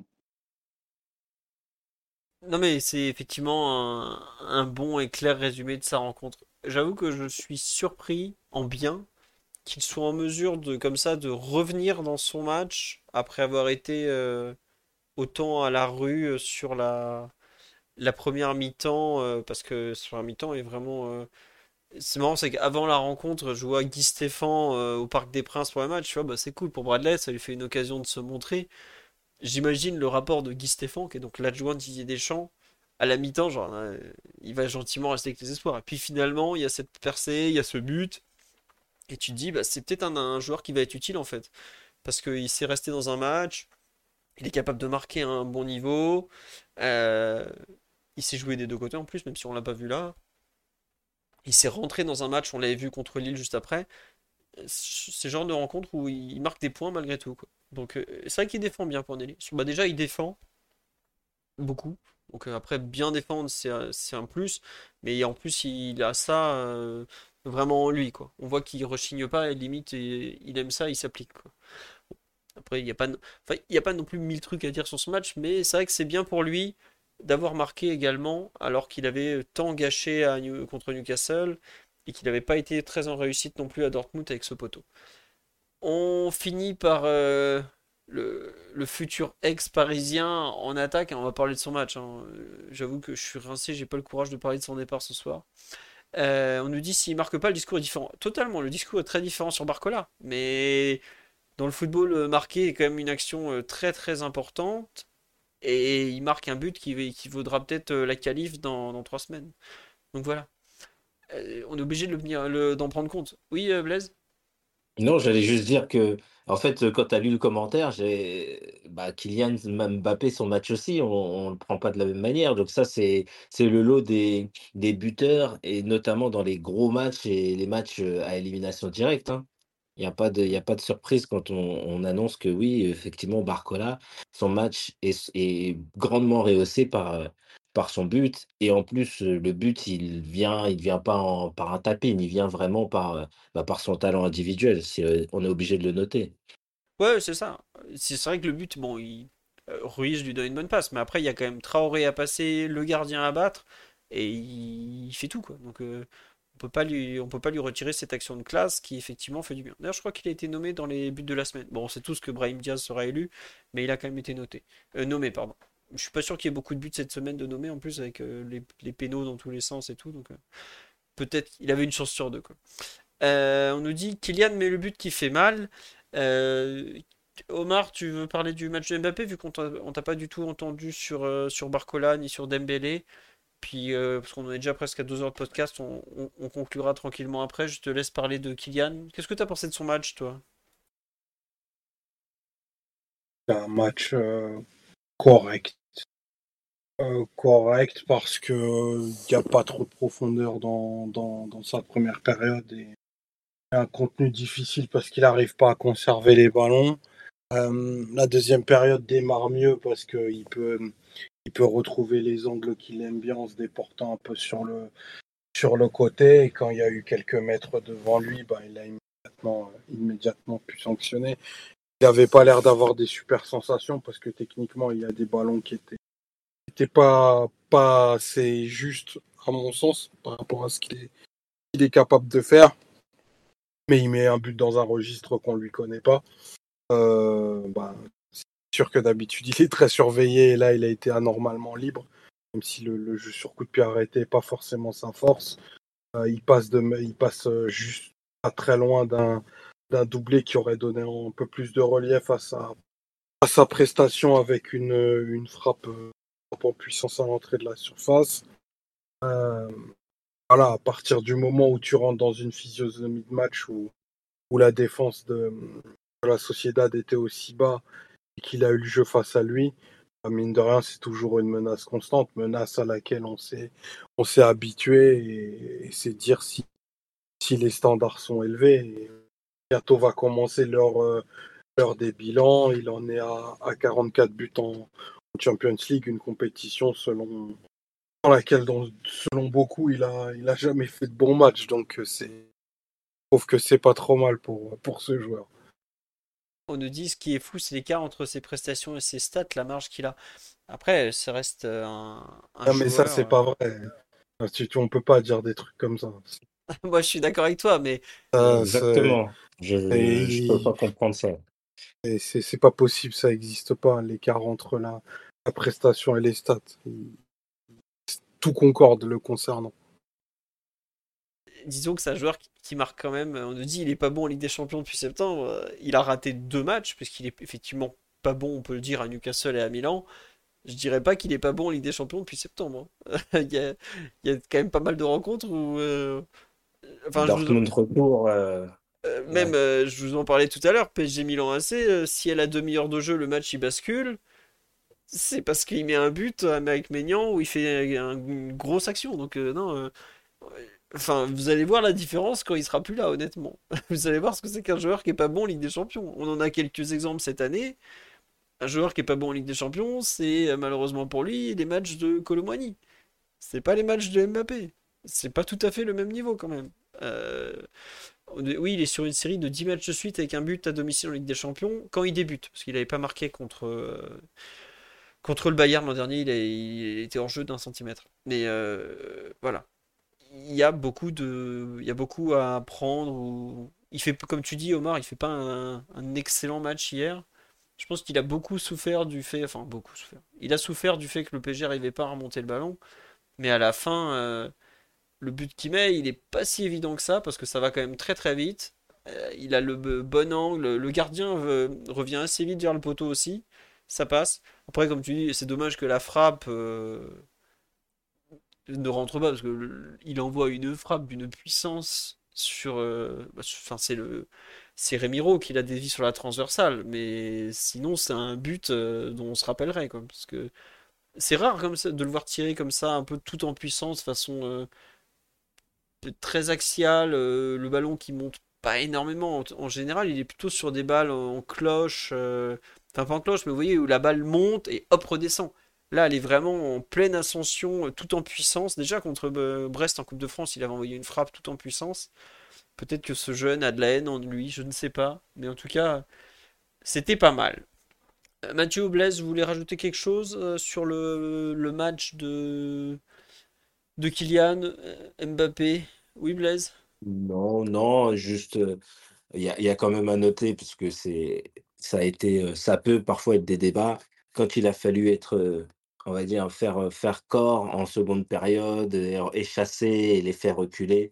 Il a participé et il a permis, permis lui aussi à, son équipe de, de moins subir quand, la, quand la, Real Sociedad a baissé du pied. Donc, non, à ce niveau-là, il y a, y a, quand même du bon à noter. Et, ce n'était pas la première fois, puisque même le match contre Brest où il, où il prend ce tacle, il avait une participation défensive qui était meilleure que, qu'à certains moments de la saison. oui, c'est pas dur ça. Va pas. ne cachons pas qu'il y a des matchs de Ligue 1 où le pressing l'intéresse assez peu. Mais c'est vrai que tu as raison, le noter hier, il a pressé. On peut pas lui enlever ça. Non, c'est vrai qu'on me rappelle que j'avais un dernier thème que j'avais mis dans la liste qui était quel retour à Saint-Sébastien dans trois semaines? Est-ce que vous êtes comme Luis Enrique à ne pas vouloir y penser parce que la première mi-temps a été déjà tellement compliquée que euh, c'est pas la peine, euh, c'est trop tôt pour y penser. Euh, ça va être très très difficile malgré l'avantage au score. Mathieu, je veux bien savoir à, cet instant comment tu... Est-ce que tu imagines déjà le match retour? Est-ce que tu l'imagines pas encore? Comment tu le, tu le ressens? Comment ça, ne pas imaginer encore le match retour? Non, mais Le championnat est plié. Le championnat est plié. tu penses évidemment qu'à la Ligue des Champions maintenant. Non, moi je pense qu'à PSG Nantes, euh, le- Rémi Je Descamps dans les je buts savais du même FC. jouait Nantes, euh, qu'on jouait Nantes ce week-end, tu me l'apprends. Mais euh, c'est, mais non, non, mais après, évidemment tu penses à la Ligue des Champions. Il y a, il y a- combien? Il reste l'écart, les demi, à la finale, donc il te reste six matchs, possiblement, ou cinq matchs pour aller à Wembley. Bah, évidemment que tu penses. Pour- Et évidemment que Luis Enrique, même si, même si évidemment il va rester politiquement correct, je pense, en conférence de presse, donner et préparer sérieusement aussi les matchs de, championnat, il va aussi les préparer en pensant au match retour face à Saint-Sébastien. C'est euh, c'est l'évidence. Pour le PSG, euh, de toute façon, on le savait dès le tirage, tu peux pas ne pas passer face à la Real Sociedad. D'une manière ou d'une autre, tu dois passer. Tu dois respecter ton, rang. Et, euh, et voilà, donc ça passera par le match retour là-bas, en partant d'un très bon avantage euh, conquis à la maison. Et, et voilà, après, il n'y a pas à se faire non plus une montagne de, du stade à Noeta. Hein. Enfin, voilà, pas non plus. hein. Au match retour, il n'y aura pas Xabi Alonso, Niat, euh, Kovacevic et autres. hein. Ou Valérie Carpine. Il y aura toujours, euh, il y aura, Carpine. il y aura toujours les joueurs d'hier. Donc, Et c'est pas parce qu'ils s'appellent Real qu'ils ont le même arbitrage. Tu peux le dire. N'aie pas peur des mots, Mathieu. Je vais le dire pour toi. Non, mais c'est vrai que plus sérieusement, euh, j'avoue que j'ai du mal à me projeter déjà sur le retour. Dans trois semaines, ça me paraît super long parce qu'il peut se passer mille c'est trucs. sûr qu'il se passe toujours beaucoup de choses. Et on- pour le coup, on est, on est bien placé pour le savoir. Il s'est toujours passé pas mal de choses entre les, les deux matchs côté PSG sur les dernières années.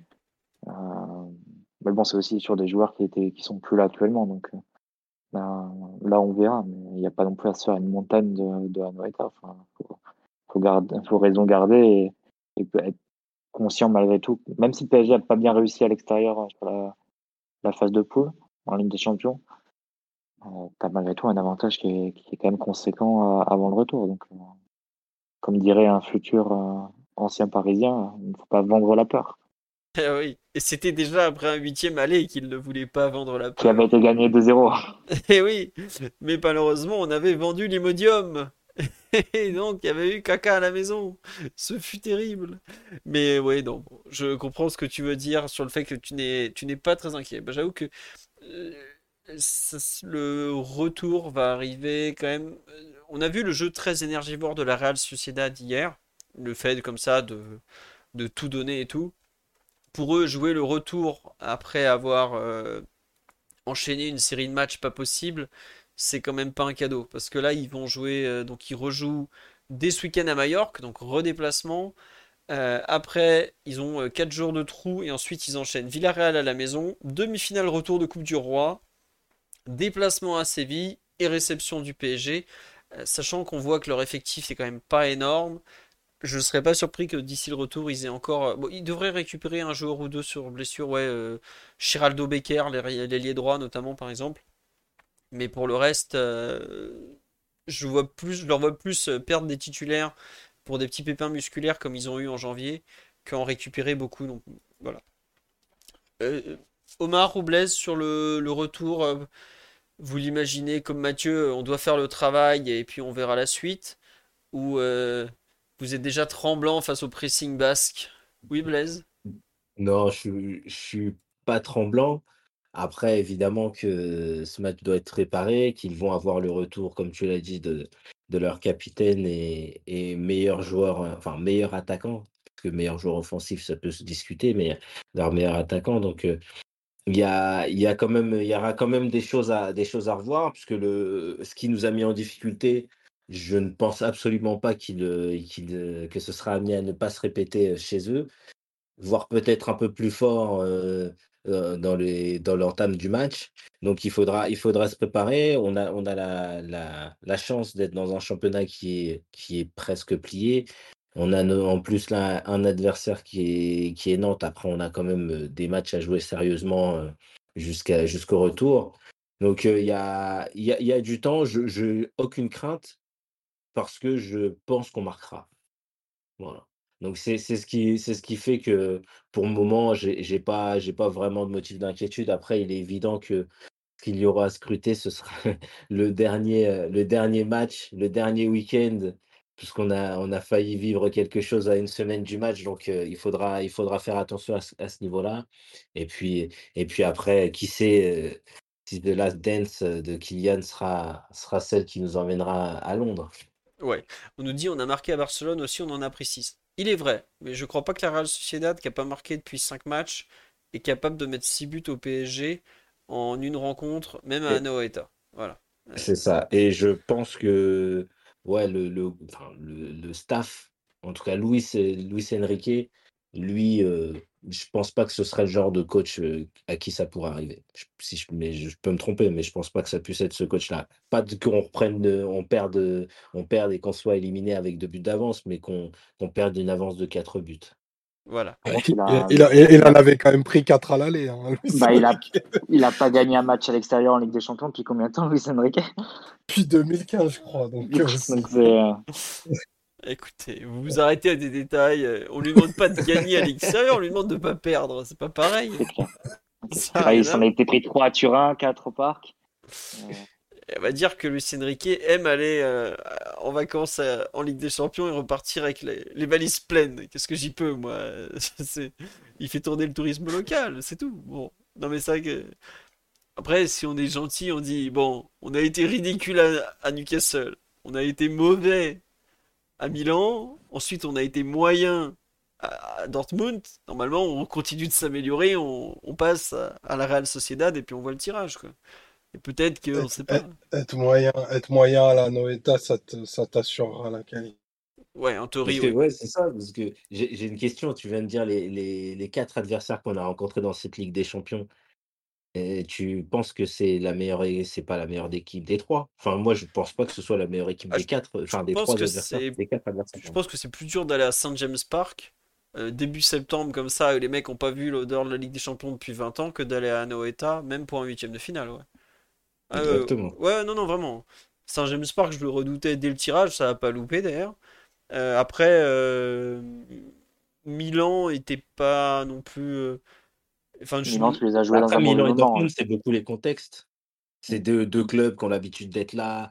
Euh, bah, Dortmund, ils ont un stade, euh, un stade qui, sur lequel ils jouent beaucoup. Et puis après, Milan AC, jouer à San Siro, ça reste, ça reste quand même, euh, je pense, une, une expérience pour un, footballeur. Donc, mais sur les qualités footballistiques, je pense pas que ce soit la meilleure équipe qu'on a affrontée dans cette Ligue des Champions. Et comme tu l'as dit, même si les progrès sont, sont peut-être minimes, il y, y avait quand même des leçons qui ont été prises et apprises de notre côté au fur et à mesure des matchs, des matchs à l'extérieur.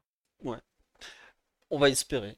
Moi, je trouve que le, match à Dortmund avait quand même montré une certaine amélioration de, de ce que le PSG est en mesure de faire à l'extérieur. On verra si ça se plonge. Après, quand tu as deux buts d'avance, bah tu as quand même un bel avantage. Ouais, tu essayes de gérer. Alors, je sais pas si cette équipe qui est quand même assez jeune est capable de gérer. Mais euh, t'évites. Euh, déjà, si tu t'évites de prendre un but au bout de 10 minutes, euh, bon, voilà. Bah après, cette, cette jeunesse, elle est. Excuse-moi, Mathieu. Cette jeunesse, elle a relativisé dans le sens où, comme on, l'a, on le pense en tout cas au match retour, Lucas Hernandez réintégrerait le 11. Après, moi, au milieu de terrain, Vitigny, c'est vrai que c'est jeune, c'est jeune, c'est jeune au milieu de terrain. Et puis devant, il y a Barcola qui, qui découvre mais il y a quand même, il y a quand même des joueurs qui sont expérimentés et la ligne arrière, elle devrait être expérimentée pour jouer à ce niveau-là. Ouais, mais bon. C'est le milieu qui me fait peur. Warren, Vitinha, c'est... ça a déjà eu du mal à domicile hier. Là-bas, je sais pas trop ce que ça peut donner. Quoi. Bon, on verra. On nous dit si on passe, on peut rejouer Dortmund ou c'est pas autorisé. tirage intégral pour les quarts de finale. C'est le seul vrai tirage de la Ligue des Champions, c'est celui des quarts de finale. Faut en profiter. Les autres, on peut s'arranger avec les télés, on peut s'arranger avec ci, avec ça, avec les protections par pays. Mais le quart de finale, si le PG est en quart de finale, c'est le seul tirage vraiment intégral euh, depuis, le début de la compétition, globalement. Euh, oui, il y aura possiblement la Lazio, il y aura le vainqueur de PSV Dortmund. Euh, voilà. c'est pas non plus. Enfin, il y a une personne qui en a parlé sur le live tout à l'heure. Euh, Porto en 2004 est allé en finale en jouant euh, Lyon, euh, la Corogne. Bon après. United quand même. Et United en 8 Mais tu vois, ils ont eu un gros morceau en 8 Ensuite, ils jouent Lyon, donc serial loser Ligue des Champions. Et ensuite. mais Lyon, Lyon à l'époque, Lyon 2004, c'était quand même une, équipe Oh, on les a battus. On les a battus au parc avec Jérôme Alonso dans les buts. Hein. Pas non plus. Oui, d'accord. Non, mais je- c'était une équipe de qualité, mais tu vois, c'était pas non plus euh, un monstre européen. La même saison en France, t'avais une équipe meilleure, par exemple, déjà, qui était Monaco, qui fait un parcours. Ouais, euh, mais tu prends, le- tu prends le championnat, c'était Lyon devant Paris et devant Monaco. euh, Mona- Monaco, ils ont voulu faire la Ligue des Monaco a Champions fait un Ligue 1, parcours et- en coupe. Mais... Oui, mais ils ont fait, ils jouaient avec 15 joueurs, Monaco, forcément, à la fin, ils étaient tous rincés. Euh, c'est vrai qu'à l'époque, Porto avait joué les trois représentants français cette saison-là, l'OM, Lyon, Monaco. Je crois d'ailleurs qu'ils avaient battu. bah, Monaco et Lyon, j'ai aucun doute qu'ils les ont battus. Et Marseille, de mémoire, ils les avaient battus aussi. On nous dit Ouais. aller en finale pour se faire. Oui, pardon. C'était en pôle. Ouais, Marseille, c'était en poule, ouais. On dit Bah, c'est là où Mourinho euh, a vu, euh, a vu Drogba, hein, il me semble. Oui, exactement. C'est là où José avait repéré Drogba et dit il est bon ce jeune.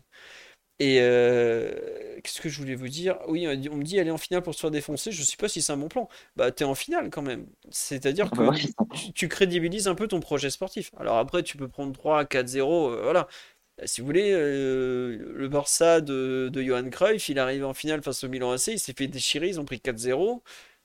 Bah, personne aujourd'hui s'en rappelle trop et on continue à te parler du Barça de Cruyff. hein. Donc, euh, Mais euh, oui, puis en général, les finales sont quand même assez euh, disputées. Enfin, l'an dernier, euh, on a beaucoup sous-estimé l'Inter et l'Inter a, a fait plus que a plus que fait le match face à, face à City en finale. Donc, Mm. tu, peux, tu peux avoir aussi, pareil, nous face à face au Bayern, on arrivait en position d'infériorité.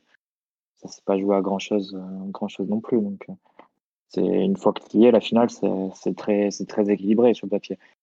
Bah, après, il faut y arriver, mais tu te rends compte malgré tout que le plateau est pas, est pas si relevé. Pour moi, c'est la Ligue des Champions avec le plus faible niveau euh, des joueurs des équipes depuis un très long moment. Pas, t'as pas d'écart qui sont intrinsèques par la valeur des joueurs, hein, la valeur individuelle des joueurs. T'as plus les Messi, t'as plus les Neymar, t'as plus les Ronaldo, t'as plus les Ribéry, les Robben, tout ça qu'on a connu dans la première mo- moitié des années 2010, qui te plaçaient d'emblée des équipes très au-dessus de, certaines autres.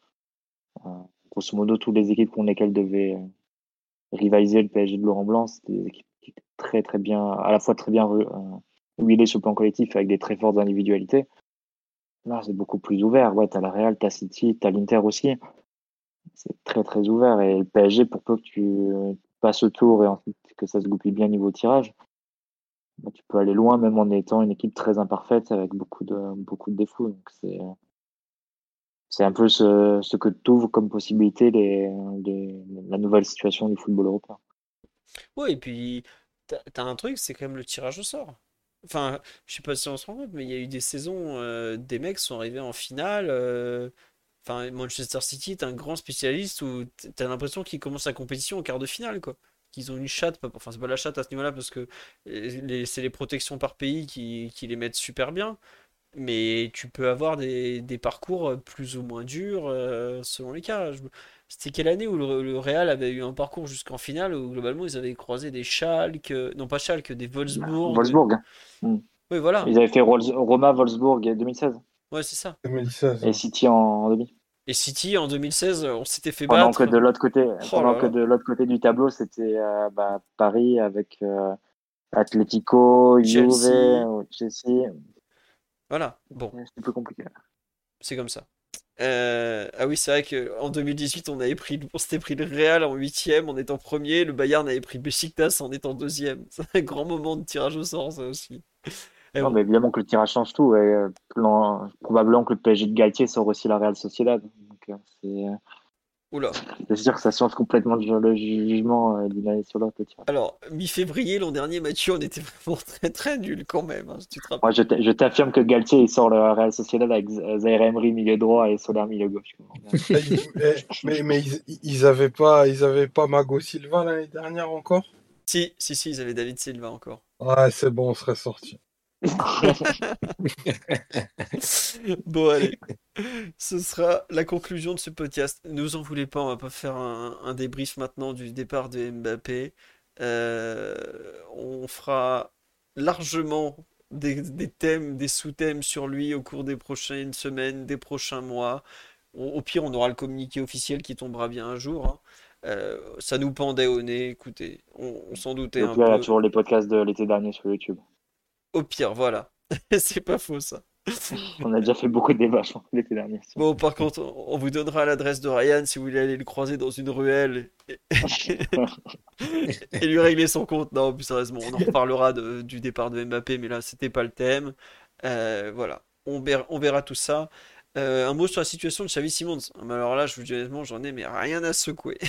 mais alors, Ah, franchement, tu n'es, tu n'es pas hypé par, euh, par la nouvelle ère du PSG euh, à Montigny le Bretonneux avec Xavi Simons en, en tête de gondole? Ah bah, j'hésite encore entre Montigny, le Bretonneux et Gonesse. Là, franchement, euh, oh là là, Il y a Onne Sous-Bois euh, qui. Et on tente est son- sous ah là là. Ah bah après, c'est vrai que la Oredo Ouais. Arena.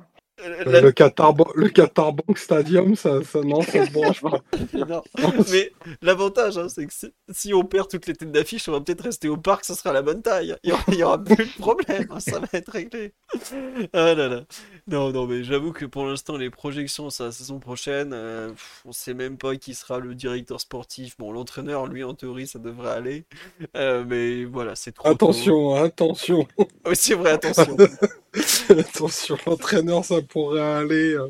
Ah, Luis Enrique est, est capable de péter des câbles, effectivement. Le PSG de Ruben Amorim l'été l'an prochain. Manuel Ugarte est repositionné au centre du projet.